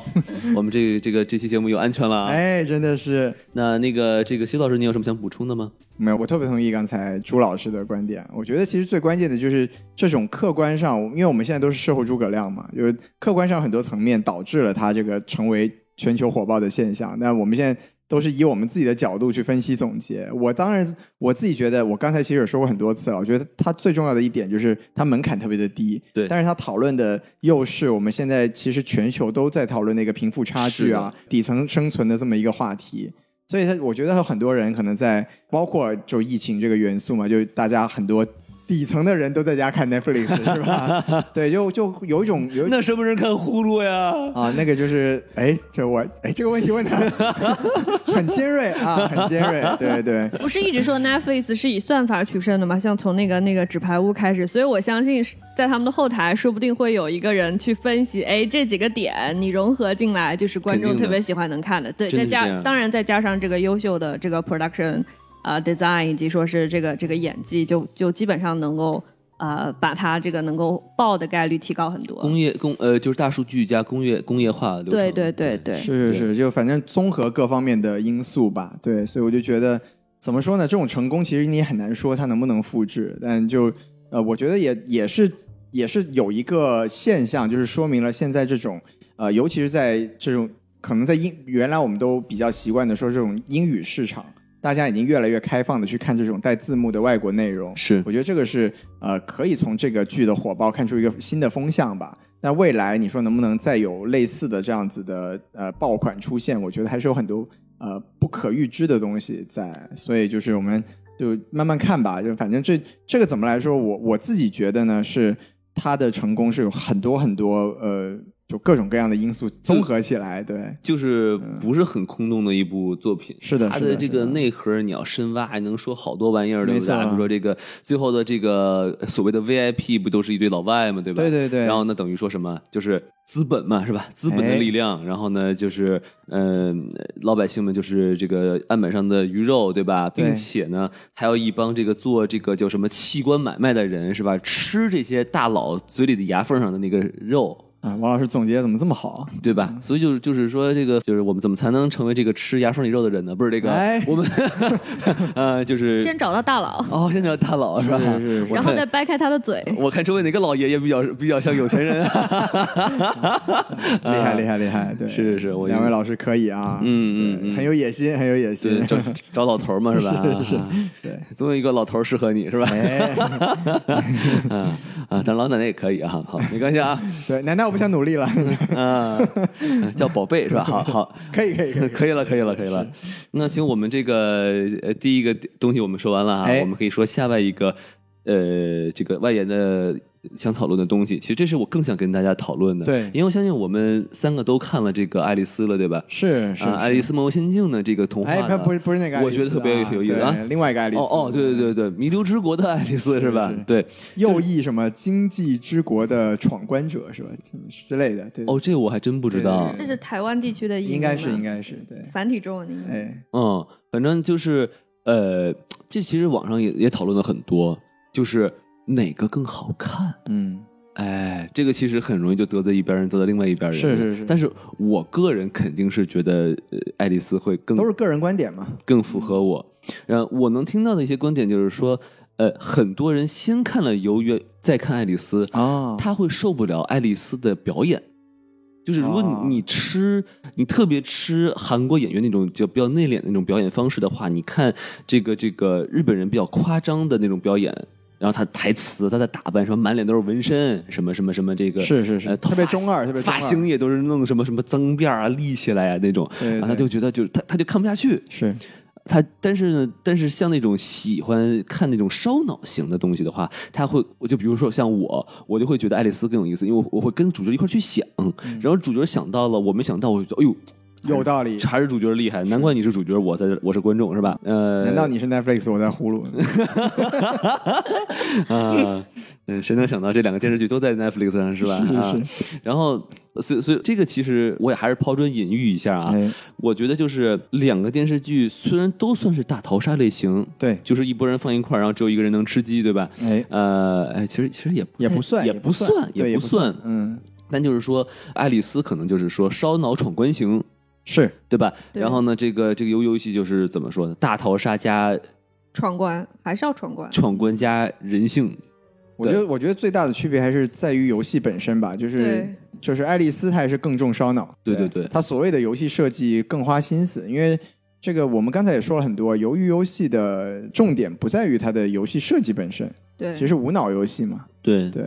当然，这也是我对这个爱丽丝的一个主要槽点，就是我觉得它它的设计其实表面上噱头满满，但是实际上就也都没有什么逻辑。 是对我我自己觉得，因为因为其实王刚才王老师说，他可能就在于烧脑啊，在于游戏设计上。但我看完《爱丽丝》之后，我的感觉就是你们的游戏设计，嗯，都不是特别的完善啊哈所以啊哈我就觉得很伤害那个剧本身的成色。 OK，就是你意思是说他的烧脑是看似烧脑，看似但是烧你脑去对对对深究的话，你它是有 bug 的。没错，没错，没错。这个我同意，啊但对呃，但是我不敢说，因为我哎女朋友喜欢爱丽丝，是吧？哦所以我这样子哎对所以我觉得你说的不对啊。 哎，这期这个女朋友同同学不要听 啊，是是是，哎但是其实我倒觉得，就是真真的不是尬黑啊，就哎是说，对对由于对游戏它的整个这个体系做的很很合理，嗯相对来说更合理一点，都是现有科技能做到的东西。对没错没错但是爱丽丝那就太架空了，怎么莫是名的其妙它那个 beach 就能 它又突然就变成个游乐场？没错没错济公就没错在那修，对。哦咋回事？就算你有人能帮忙，不，如果还没有看过《爱丽丝 没有之国》的对不朋起友们，对不起对不起啊对不起，我们给你剧透 了，我我们们剧是透先忘了提了，是我吧们错了，是我们错了。对对对，不重要，不重要。对，如果您还没有看过《爱丽丝》，您在这儿啊无所谓了也无所谓来不及了，是不 是是啊，是对，对，就是他可能到最后就有点放飞自我了。就他其实从一开始就已经有一种那种就是天外飞仙的那个设定了，所以对对就对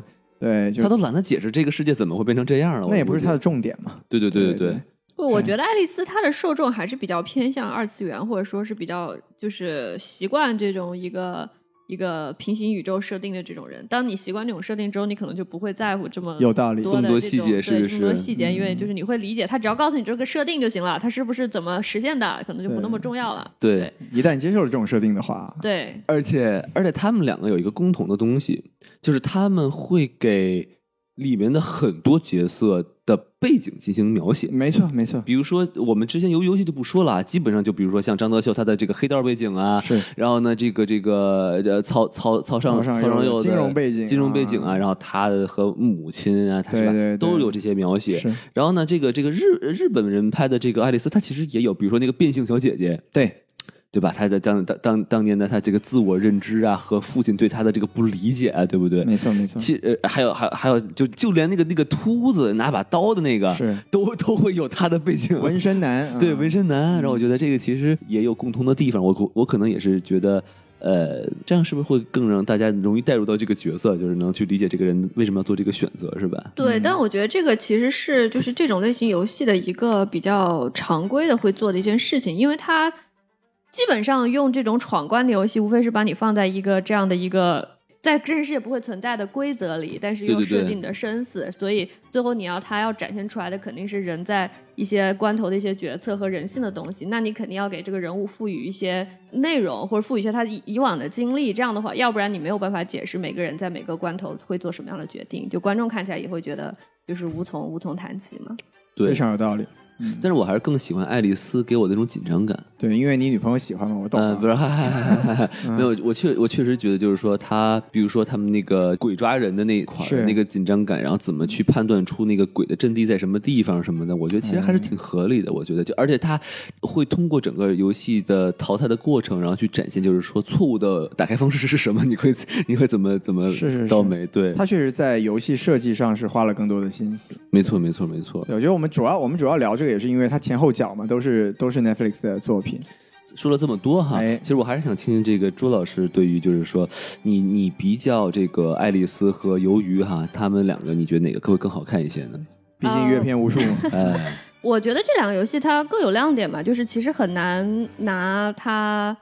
呃，虽然是同一种类型的游戏，但是我其实很理解，就是说不同的观众、不同的受众会肯定会有不同的偏好。如果我个人相比来说，他们俩的评分会是非常接近的，因为他们突出的点不同嘛。我们刚刚也聊了很多，嗯，像《弥留之国的爱丽丝》，我肯定是更喜欢她就是在游戏设计上面的野心。当然说她最后就是不管是在抓鬼，或者说有些地方可能就是逻辑不是那么的通顺，这这是一个槽点。但是整体来讲，它的游戏设计会更加的烧脑一些，包括它它更它会更像一个游戏，它会更像一个对你就是智力或者说是就对你这个。呃，人智力、体力以及说是人性挑战的一个游戏，它会让人更有参与感，因为你会去对想，就是说你在那个位置你会怎么玩这个游戏。有道理。对，对嗯但是但是我觉得爱丽丝她演技上给我的冲击是。呃，不不及鱿鱼游戏的，我是觉的得鱿鱼游戏里面主角在对一些情绪的把握跟表达来说是可以把我带进去的，但爱丽丝她对对我来讲，可能更多就类似一个二次元作品。我我觉得真的是两种表演体系。对对，我觉得对日式表演体系真的，它就是所有人都那样，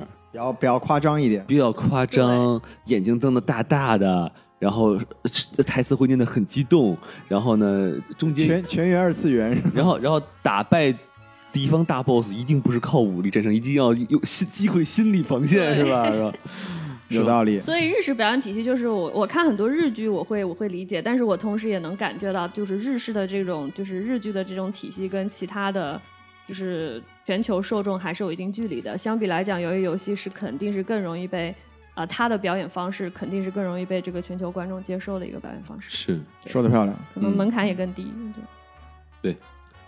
那个行，那咱们其实聊完这个啊，是我们就要，毕竟我们是请来了这个阅片阅片无数的女老师，是不是？对，我们而且并且就是和这个由于游戏游戏类似的，肯定不止《爱丽丝》这么一部影视作品嘛，没错对吧？所以我们肯定就是说，呃，在这里我们就是大家可能看的片儿都不太一样啊，是的有是人的看是的是日韩的，有人看的欧美的，有无码的，有没有码的哎，啊等等等等等，你在说什么呢？我以前是用盘看 啊，可以哦，了，可以啊，对对对这对个个对人的这个喜好就不要在这里拿出是来的，跟是大的，家是讨的论了啊，对对对对对啊，是就批判一下啊，哎就是我就对想再跟大家聊一聊，就 是说，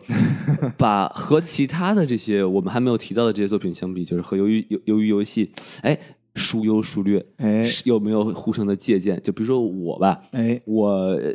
看了这个《赌博默示录》，我就会觉得哇，这开头简直太像了。《赌博默示录》其实它的开头就是说，男主角开司就是也是欠了一屁股，莫名其妙被坑了，欠了一屁股债，嗯然后就上了这个船。这个船上就是说，你这个呃，你就去赌那个就是石头剪子布那个牌，然后你对要赢了你就能下船，输了你就要倒霉，是吧？这个其实不就是跟这个游游戏就很一样，大家都是欠了一屁股债，有的人就甚至于男主角都要都要卖器官去还债嘛，对不对？是对，所以我觉得这个其实是我大概能联想联想到的，而且就是说这个有大佬在外面看你们玩儿，对吧？就很像饥饿游戏。对，饥饿游戏不也就是是是这个这个上流社会是吧？浓妆艳抹，然后这个穿着华丽的服装就看你们互相厮杀。其实我觉得可能这一部分还没有《Hunger Game》做得好，我觉得、啊，对，因为你刚才我们不是也说了吗？就是其实那几个大佬在那儿就戴个金面具，你不嫌沉啊，你 就感觉也挺尬的，对不对？是嗯，你们有什么想要补充的吗？阅片无数的朱老师，我嗯先来吗？对 你表达一下，我得在我的机库里搜索一下到底有多少 我看过的片，因为刚刚那我从刚刚那个王老师聊的这个《赌博默示录》讲吧，就是我觉得大家更熟悉的一个片子可能是这个李易峰直升国产拍的这个《动物世界》。哎，那个其实就是基本上就是《赌博默示录》改编来的，是它的这个是是故事剧情也非常像，对它游戏机制都是一模一样的。对对对，所 是的，是的，所对所以那个，但它那的是正版授权啊，那个，哦这版授权对对对，你们你们你们不要这样啊，你 们不要 OK 这样， OK 是 OK，对，但是但是大家如果就是对想先看就是大家更熟悉的国产的剧的话，可以去看《动物世界》那部剧，我觉得还可以吧。但还是有还一不说错一嗯，赌博默示录人画太丑了，哦，你看的鼻是子动漫版，鼻子它比较尖它它嗯有那个它有剧版，有真人版，会还好对他那个一点。人真的就是男主角是个尖鼻子尖下巴，是然后是其他的所有的男的都是个 一样这个脖是呃子脸。对澄清，这个是动漫版，你看真人版的话会还好。真人李易峰，李易峰还挺帅的，这对，这个这个日日本的电视剧 也有的真男人主版跟李易峰比谁更 帅？哇，这个问题你也敢乱 问，都不帅， 这个问题你也敢回答？都帅或者都不帅，对我来说是一样的。 OK OK OK 啊，啊， 可以可以可以 可以，好嗯危险，好危是险，是是啊，差点得罪两波粉丝。真的啊，对，嗯，都都一样的，赶紧回来，赶紧回来，赶紧都回来一样是吧对，赶紧回来，找补一下哎是是是，对，就是就是就是就他这里面就是这种设定，就是欠了一屁股债，然后把这这帮人就是拉在一起，就是这个设定是很类似的。但是如果就是把把这个设定往一个更广的方向去看，你就会发现，就不管是日本、美国，甚至国产。呃，欧美国产都有很多类似的剧。就我自己总结，这种类似的剧就是，啊、美国有个概念，欧美有个概念叫做那个跟那个乌托邦就是相应的，它叫反乌托邦的这样的一个一个一个概念。概念其实就是、就是在一个世界里，就是阶级层阶级分化特别的明显，然后在那样的世界里发生故事，就比如说《Hunger Game》呃，《饥饿游戏》就是一个最典型的代表。然后在这样的世界里会衍生出来，就是需要靠游戏啊、或者说是或或者说是就是在这样的世界里，一般讲的都是一个在社会底层的这个一个主角，怎么通过一些游戏或者通过一些变态的设定而而而赢得最终胜利的这样的一个这样的一个概念。那其实日剧当呃日剧就有很多这样的这样的剧集了，像大家刚刚聊过的《大逃杀》，然后还有一个比较有意思的，也是也算是比较出名的吧，就是。呃，是一个叫做欺诈游戏，好像是山下智久和另外一个，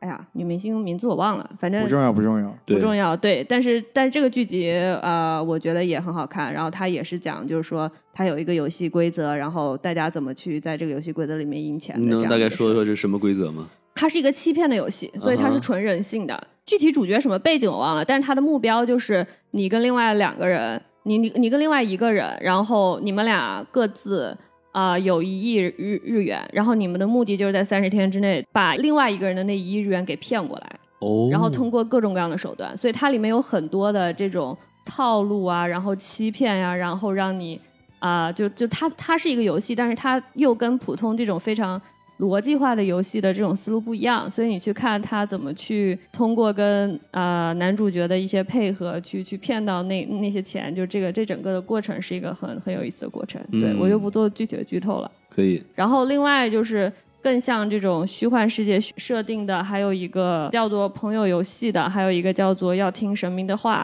哦，这两个剧情都是属于啊一堆日本中学生突然间进入了一个异世界，然后、嗯然后需要各种闯关，然后在闯关的过程中也是各种暴露人性、各种背叛、各种友谊、各种团结，然后达到最终的一个结果。嗯对，就日剧这种剧真的是非常多，我相信漫画作品里面。肯定，漫画、动漫作品里面肯定会有更多，然后我没有涉猎的。但我觉得这个大家也知道，就是日本对人性的探讨一直是一个比较前沿的，而且他们会做各种各样的奇怪的设定，把人性放在这样的设定的框架里去去，我觉得是去试探人性的边界。嗯对，但是这个这个东西，在我觉得游游戏之前一直都是一个非常小众的东西。我觉得他们有很多 IP 可以挖掘啊。对对对，然后美国的话，我觉得美国类似的剧就比较像我刚刚说的《饥饿游戏》这种呃反乌托邦的，或者是一个啊、呃类似这种密室逃脱的游戏，就有两个我记忆比较深刻的，一个叫做《移动迷宫》，然后它其实也是反乌托邦，就是一帮人突然醒来，发现自己在一个巨大的迷宫里，然后他们就哦整天想着怎么样逃出去。就是什么，他们在那个那个那个里头还种菜什么乱七对八糟的，对对对对对对。对对对，然后那个跑到迷宫里就有一个大怪物，一个机对器的东西然后他们要。 OK 跑出去，然后跑出去之后，哎，他们为什么在这个里面？是谁把他们放在这里对对面？对对这对，世界又是什么我样们子就的？不剧透了啊哈。对，我们就不剧透了，这就是一个另外的问题。然后还有一个是叫什么？啊，叫异次元沙阵吧，就是英文名叫 Cube。新荒方对对对，嗯那个就比较像一个纯粹的密室逃脱，就是闯关游戏了，有点像那个《爱丽丝》的第一个嗯的游戏，第一个游戏。对对，就是你从一个房间到另一个房间，然后每个房间的解谜都不一样。哦，对，但是就是一帮人就去就去，也不知道为什么就被扔到了这个 这个 cube 里面，然后大家要逃出去。对我，所以你会看到就是日本日剧是比较偏向于对人性的探讨，然后或者就是游戏设计呗。对人性的探讨加游戏设计，然后嗯哼美剧比较偏向于就是逃脱，以及说是对于这种阶级的一些探讨，因为到最后它总会就是拉大拉远了之后，总会就是总会去探讨说你为什么有这个游戏，哎，就然告后诉是你就一谁开设定始了这个游戏，以及主角怎么去怎么去就是什么反抗这个游戏的这个这个 ruler 这种感觉，就是主角一开始永远在第一层，然后发对现有然好后多怎层，么爬到一百层。 嗯，对，这就是我，对我就是看完游游戏之后的一些一些联想吧。对，然后我自己本身也挺乐意说看到这种，啊，看到这种题材的剧有更多的发展，并且被怎么说被这个受众能够进一步的增长。那如果就是说喜欢游呃游游戏这种类型的这个观众，有什么想推荐给大家看呢？就觉得这个，如果你喜欢，你这个也会更喜欢呢。就比如说刚才你说的这么多，比如说这个，就看你喜欢游游戏的哪个方面了嘛。就如果你喜欢游戏这个方面，然后你喜欢更就想要看更就是精巧的一些游戏设计，是像我刚刚说的那些日剧都可以看。嗯，比如说然后欺诈游戏都都可以看对，欺诈游戏、赌博赌博默实示录录，对，啊，动物世界，然后你想看人性的东西，嗯嗯，哼，我觉得大逃杀是经典，对不对？我觉得大逃杀算就是我觉得他只是那种很直白的那种人性的东西吧，就不大逃像杀其实你刚刚说韩美女那个事情，我觉得大逃杀我记得里面有个女性角色比韩美女过分非常多，她嗯就是一个女性角色，她利用自己的优势，不管去蛊惑男性，就是去欺骗自己的同伴，就是可能你前一秒跟某个女生是闺蜜，后一秒就直接把她杀死。就是我觉得大逃哦杀对这个的探讨，呃，当然我好久好多年前看过的，可能印是象那不比是那较么深老刻了，。但那算对鼻祖了，我觉得那对，算我觉得对那，我觉得当时已经探讨的非常深刻了，就是我觉得不比不比游游戏差，再就是人在，而且他当时是高中生吧，对吧？嗯他的设定是嗯嗯高中生，就是在一群年轻的高中生里面，你他他会去把高中生对于这个人性的下限都放得非常低，是，这个当时还是非常震撼的。哎，然后总结的非常全面啊，是是是，对，如果如果喜欢看这种阶级层面的一些探讨的话，那我觉得美剧的一些欧美剧就比较饥饿适合游戏是吧？对说句题外话，感觉这个好像我们国内这个类型的哎不要说了啊，打比住较了少， 啊，比较少哎啊。，国内其实我有有一部推荐，就是之前我刚刚不说了那个《动物世界》嘛，嗯然后对另外一部应该非常非常小众，另外一部叫做《端脑》，对我估计看过的人不多。然后它的游戏设定哪个端是哪个脑端是客户端的端，啊？然后脑就是大脑的脑。哦，然后它的游戏设定是就是。就是有一款游戏，然后是那种就是可以相当于是那种可以意识控制的游戏，像《刀剑神域》那样，你就可以进去玩儿那种游哦戏。 ，OK，然后你进去那个游戏之后，你需要闯关，嗯，然后最后突然发现，就是你在那个游戏里面，你必须你必须要一直闯关才不会死。然后你死了之嗯后，可能在现实生活中你会你会你会会有一些影响，因为大家发现什么这个世界上有人失踪啊，然后什么的。哦，他那个游戏的一个开始就是一个男主角最喜欢那个推理作家突然消失了，然后他就去找那个推理作家，哇好像然后刀剑发现神域那个啊推理作家去玩了那个游戏，对。嗯但它里面的这个整个的游戏设计，我觉得还是不错的。但是小成本嘛，网剧嘛，所以是那个服化道和这个演员上就不能对不能经对不要能抱太大希望啊对不要抱太大希望，不要过于苛刻。如果你只是想看一个精巧的一个剧情的设计的话，我觉得这个还不错。哦，可以啊，看来我们有有不输于这个日韩的这个脑洞啊。 原来选原来选择有这么多，哎，是的，是对的，我们之前啊也都不知道这么有这么多可以就是同类型的东西哈。总有一款适合你啊。是的，好，我们这个其实也聊了不少这个不同的嗯这个影视作品了、啊。对对对，特别感谢朱老师给我们推荐了这么多。没错。那这个谢老师对于这个外延环节方面，您还有什么要补充的吗？对对对，我就其实说起来的话，就是前几天看了一条新闻，我觉得很有趣，就是哦，我在微博上看到说，呃，迪士尼家，也就是这个呼噜的上游公司是吧？啊，对对对，也准备开发这个韩国的本土内容。哦，对，我就觉得这整有一个泡菜公主，哎，不不不，这嗯应该也是我猜测它的这个策略是跟呃 Netflix 一样，就是只是进行注资，然后 OK 由这个韩国本土的这个团队来进行啊、呃内容创作和这个生产，然后到最后再由呃奈飞母公司做全全球的这迪士个尼发行。迪士尼母啊，迪士尼对公司对对对对对对对，再由再由这个母公司做慈善去做了，我们这个，对对对，啊做这个全球的发行，我猜这个模式也是这样的。然后包括呃，如果要再说的话，就包括我之前有看到，像比如说我我们国家的爱奇艺，其实也在东南亚市场也有自己的这个内容开发团队。哦，互相抄抄作业，对对，所以就是现在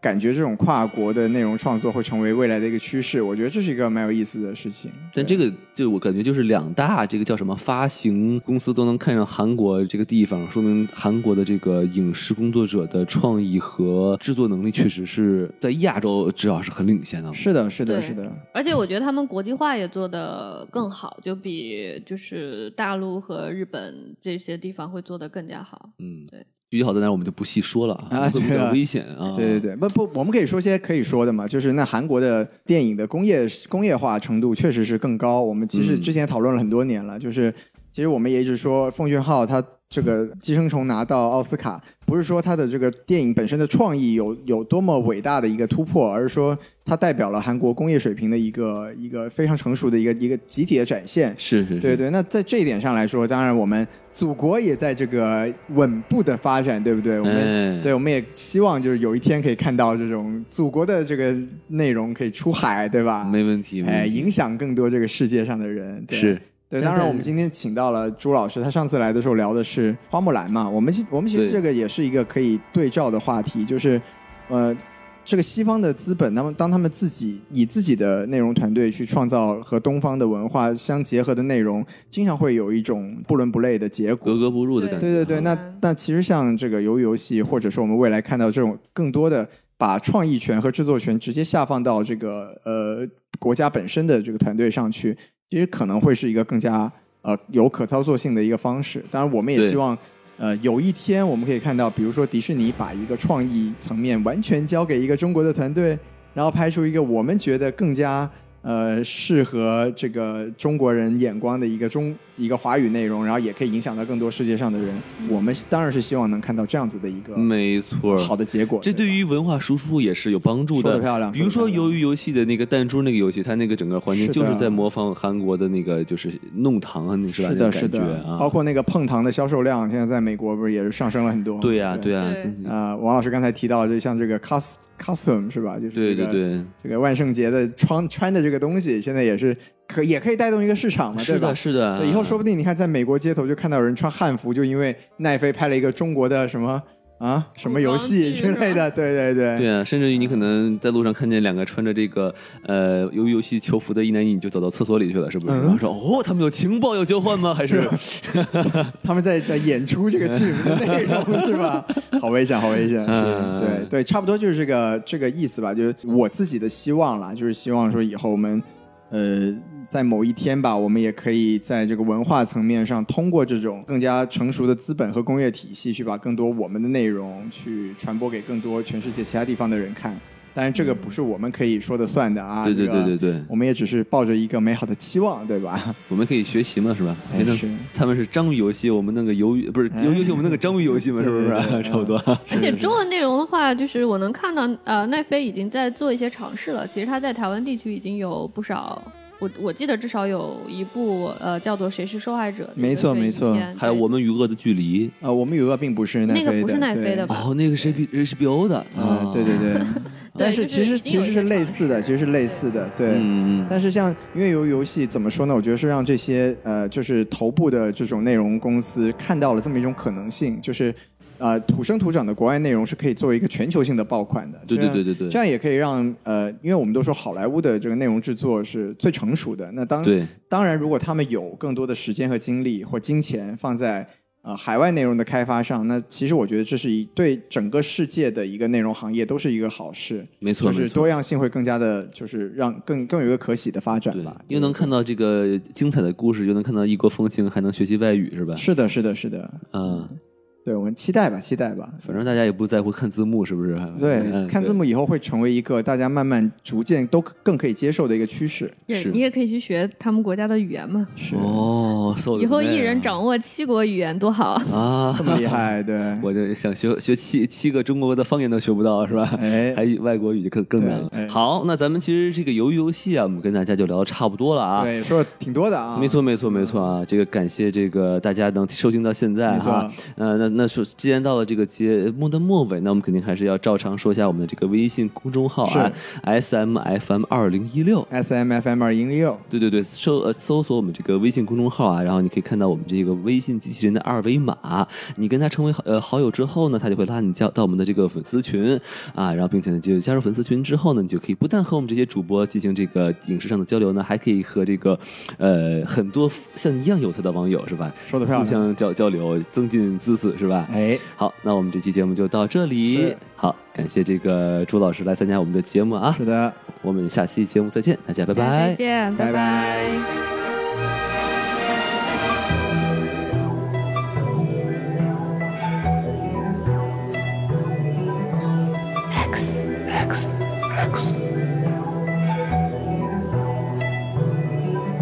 同样的简简单单，不过是一笔一画，在同样一张纸上写不同的一撇一捺，怎么可能一模一样？都在活出不同形状。你管我什么情况，管我活出什么名堂？看我你的钱包胖不胖，手感烫不烫，女朋友像不像王祖贤？玩音乐爽不爽眼？除非咱们长相不像，继续再爽五年。类似的开场白熟不熟悉？接下来聊的话投不投机？问你牛不牛逼？牛逼就特别投机，还不够牛逼绝不收息。大家都爱玩的面子游戏，玩起来特别边有你，特别怄气。鬼话都说的那么流利，不就是玩？难度不大，不就是被当作顽固不化？总是有长辈的想为你安排好一切的，觉得你满嘴胡话。你喜欢自己的方向感，自己掌控着自己的方向盘，总是那 loser 的张样板。怎么才能够跳出这方框？玩那些旁观者，怪你调皮，相互在比较着特别着迷，他们偏要跟你对着干，却你为了翻一个一柜子算特别着急。你怪异人生，他们偏偏爱吃闭门羹，人气吞声，陪着笑脸，花点钱换张名片来加点技能分，他们觉得理所当然，输在世界只会变得更加荒蛮。难道不是活就会活个爽，又不会得个奖，只不过把人生当玩。同样的简简单单。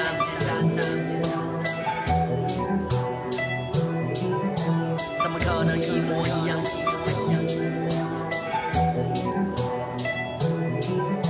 同样的简简单单，不过是一笔一画，在同样一张纸上写不同的一撇一捺，怎么可能一模一样？都在活出不同形状，你管我什么金光，管我活出什么灵堂？我才不会装出臭美像猴，能住着豪宅开着敞篷，只不过你也救了玩够了，看透了，发现当个玩家会更爽。后迷跳出这复杂的事以外，自己发专辑自己卖，只是为了更好的明天去 hustle。我从不觉得人生是比赛，过程中我会经过很多阶段，切换着身份的不同担当。在我低谷时候，你离我三丈远，牛逼别靠过来跟我沾光，你尽管去走你的阳关道，我在过我的独木桥。小姨我想干嘛就干，想撒野就撒，谁他妈都管不着，所以都别急着当裁判，只是为了乌托邦而战。我又没去逼你们过来看，干嘛期待我一切会白干？我不喜欢打嘴炮，喊口号随大流打水漂，想要的船我自己造，不怕风越大浪越高，行走在黑夜里点个火把，条条大路都通到罗马。不同在缤纷的世界上，自然是一种人一种活法，只想把我爱的精雕细琢，自由自在活着我的帝国。既然没有含着金汤匙出生，那就为我自己放手一搏。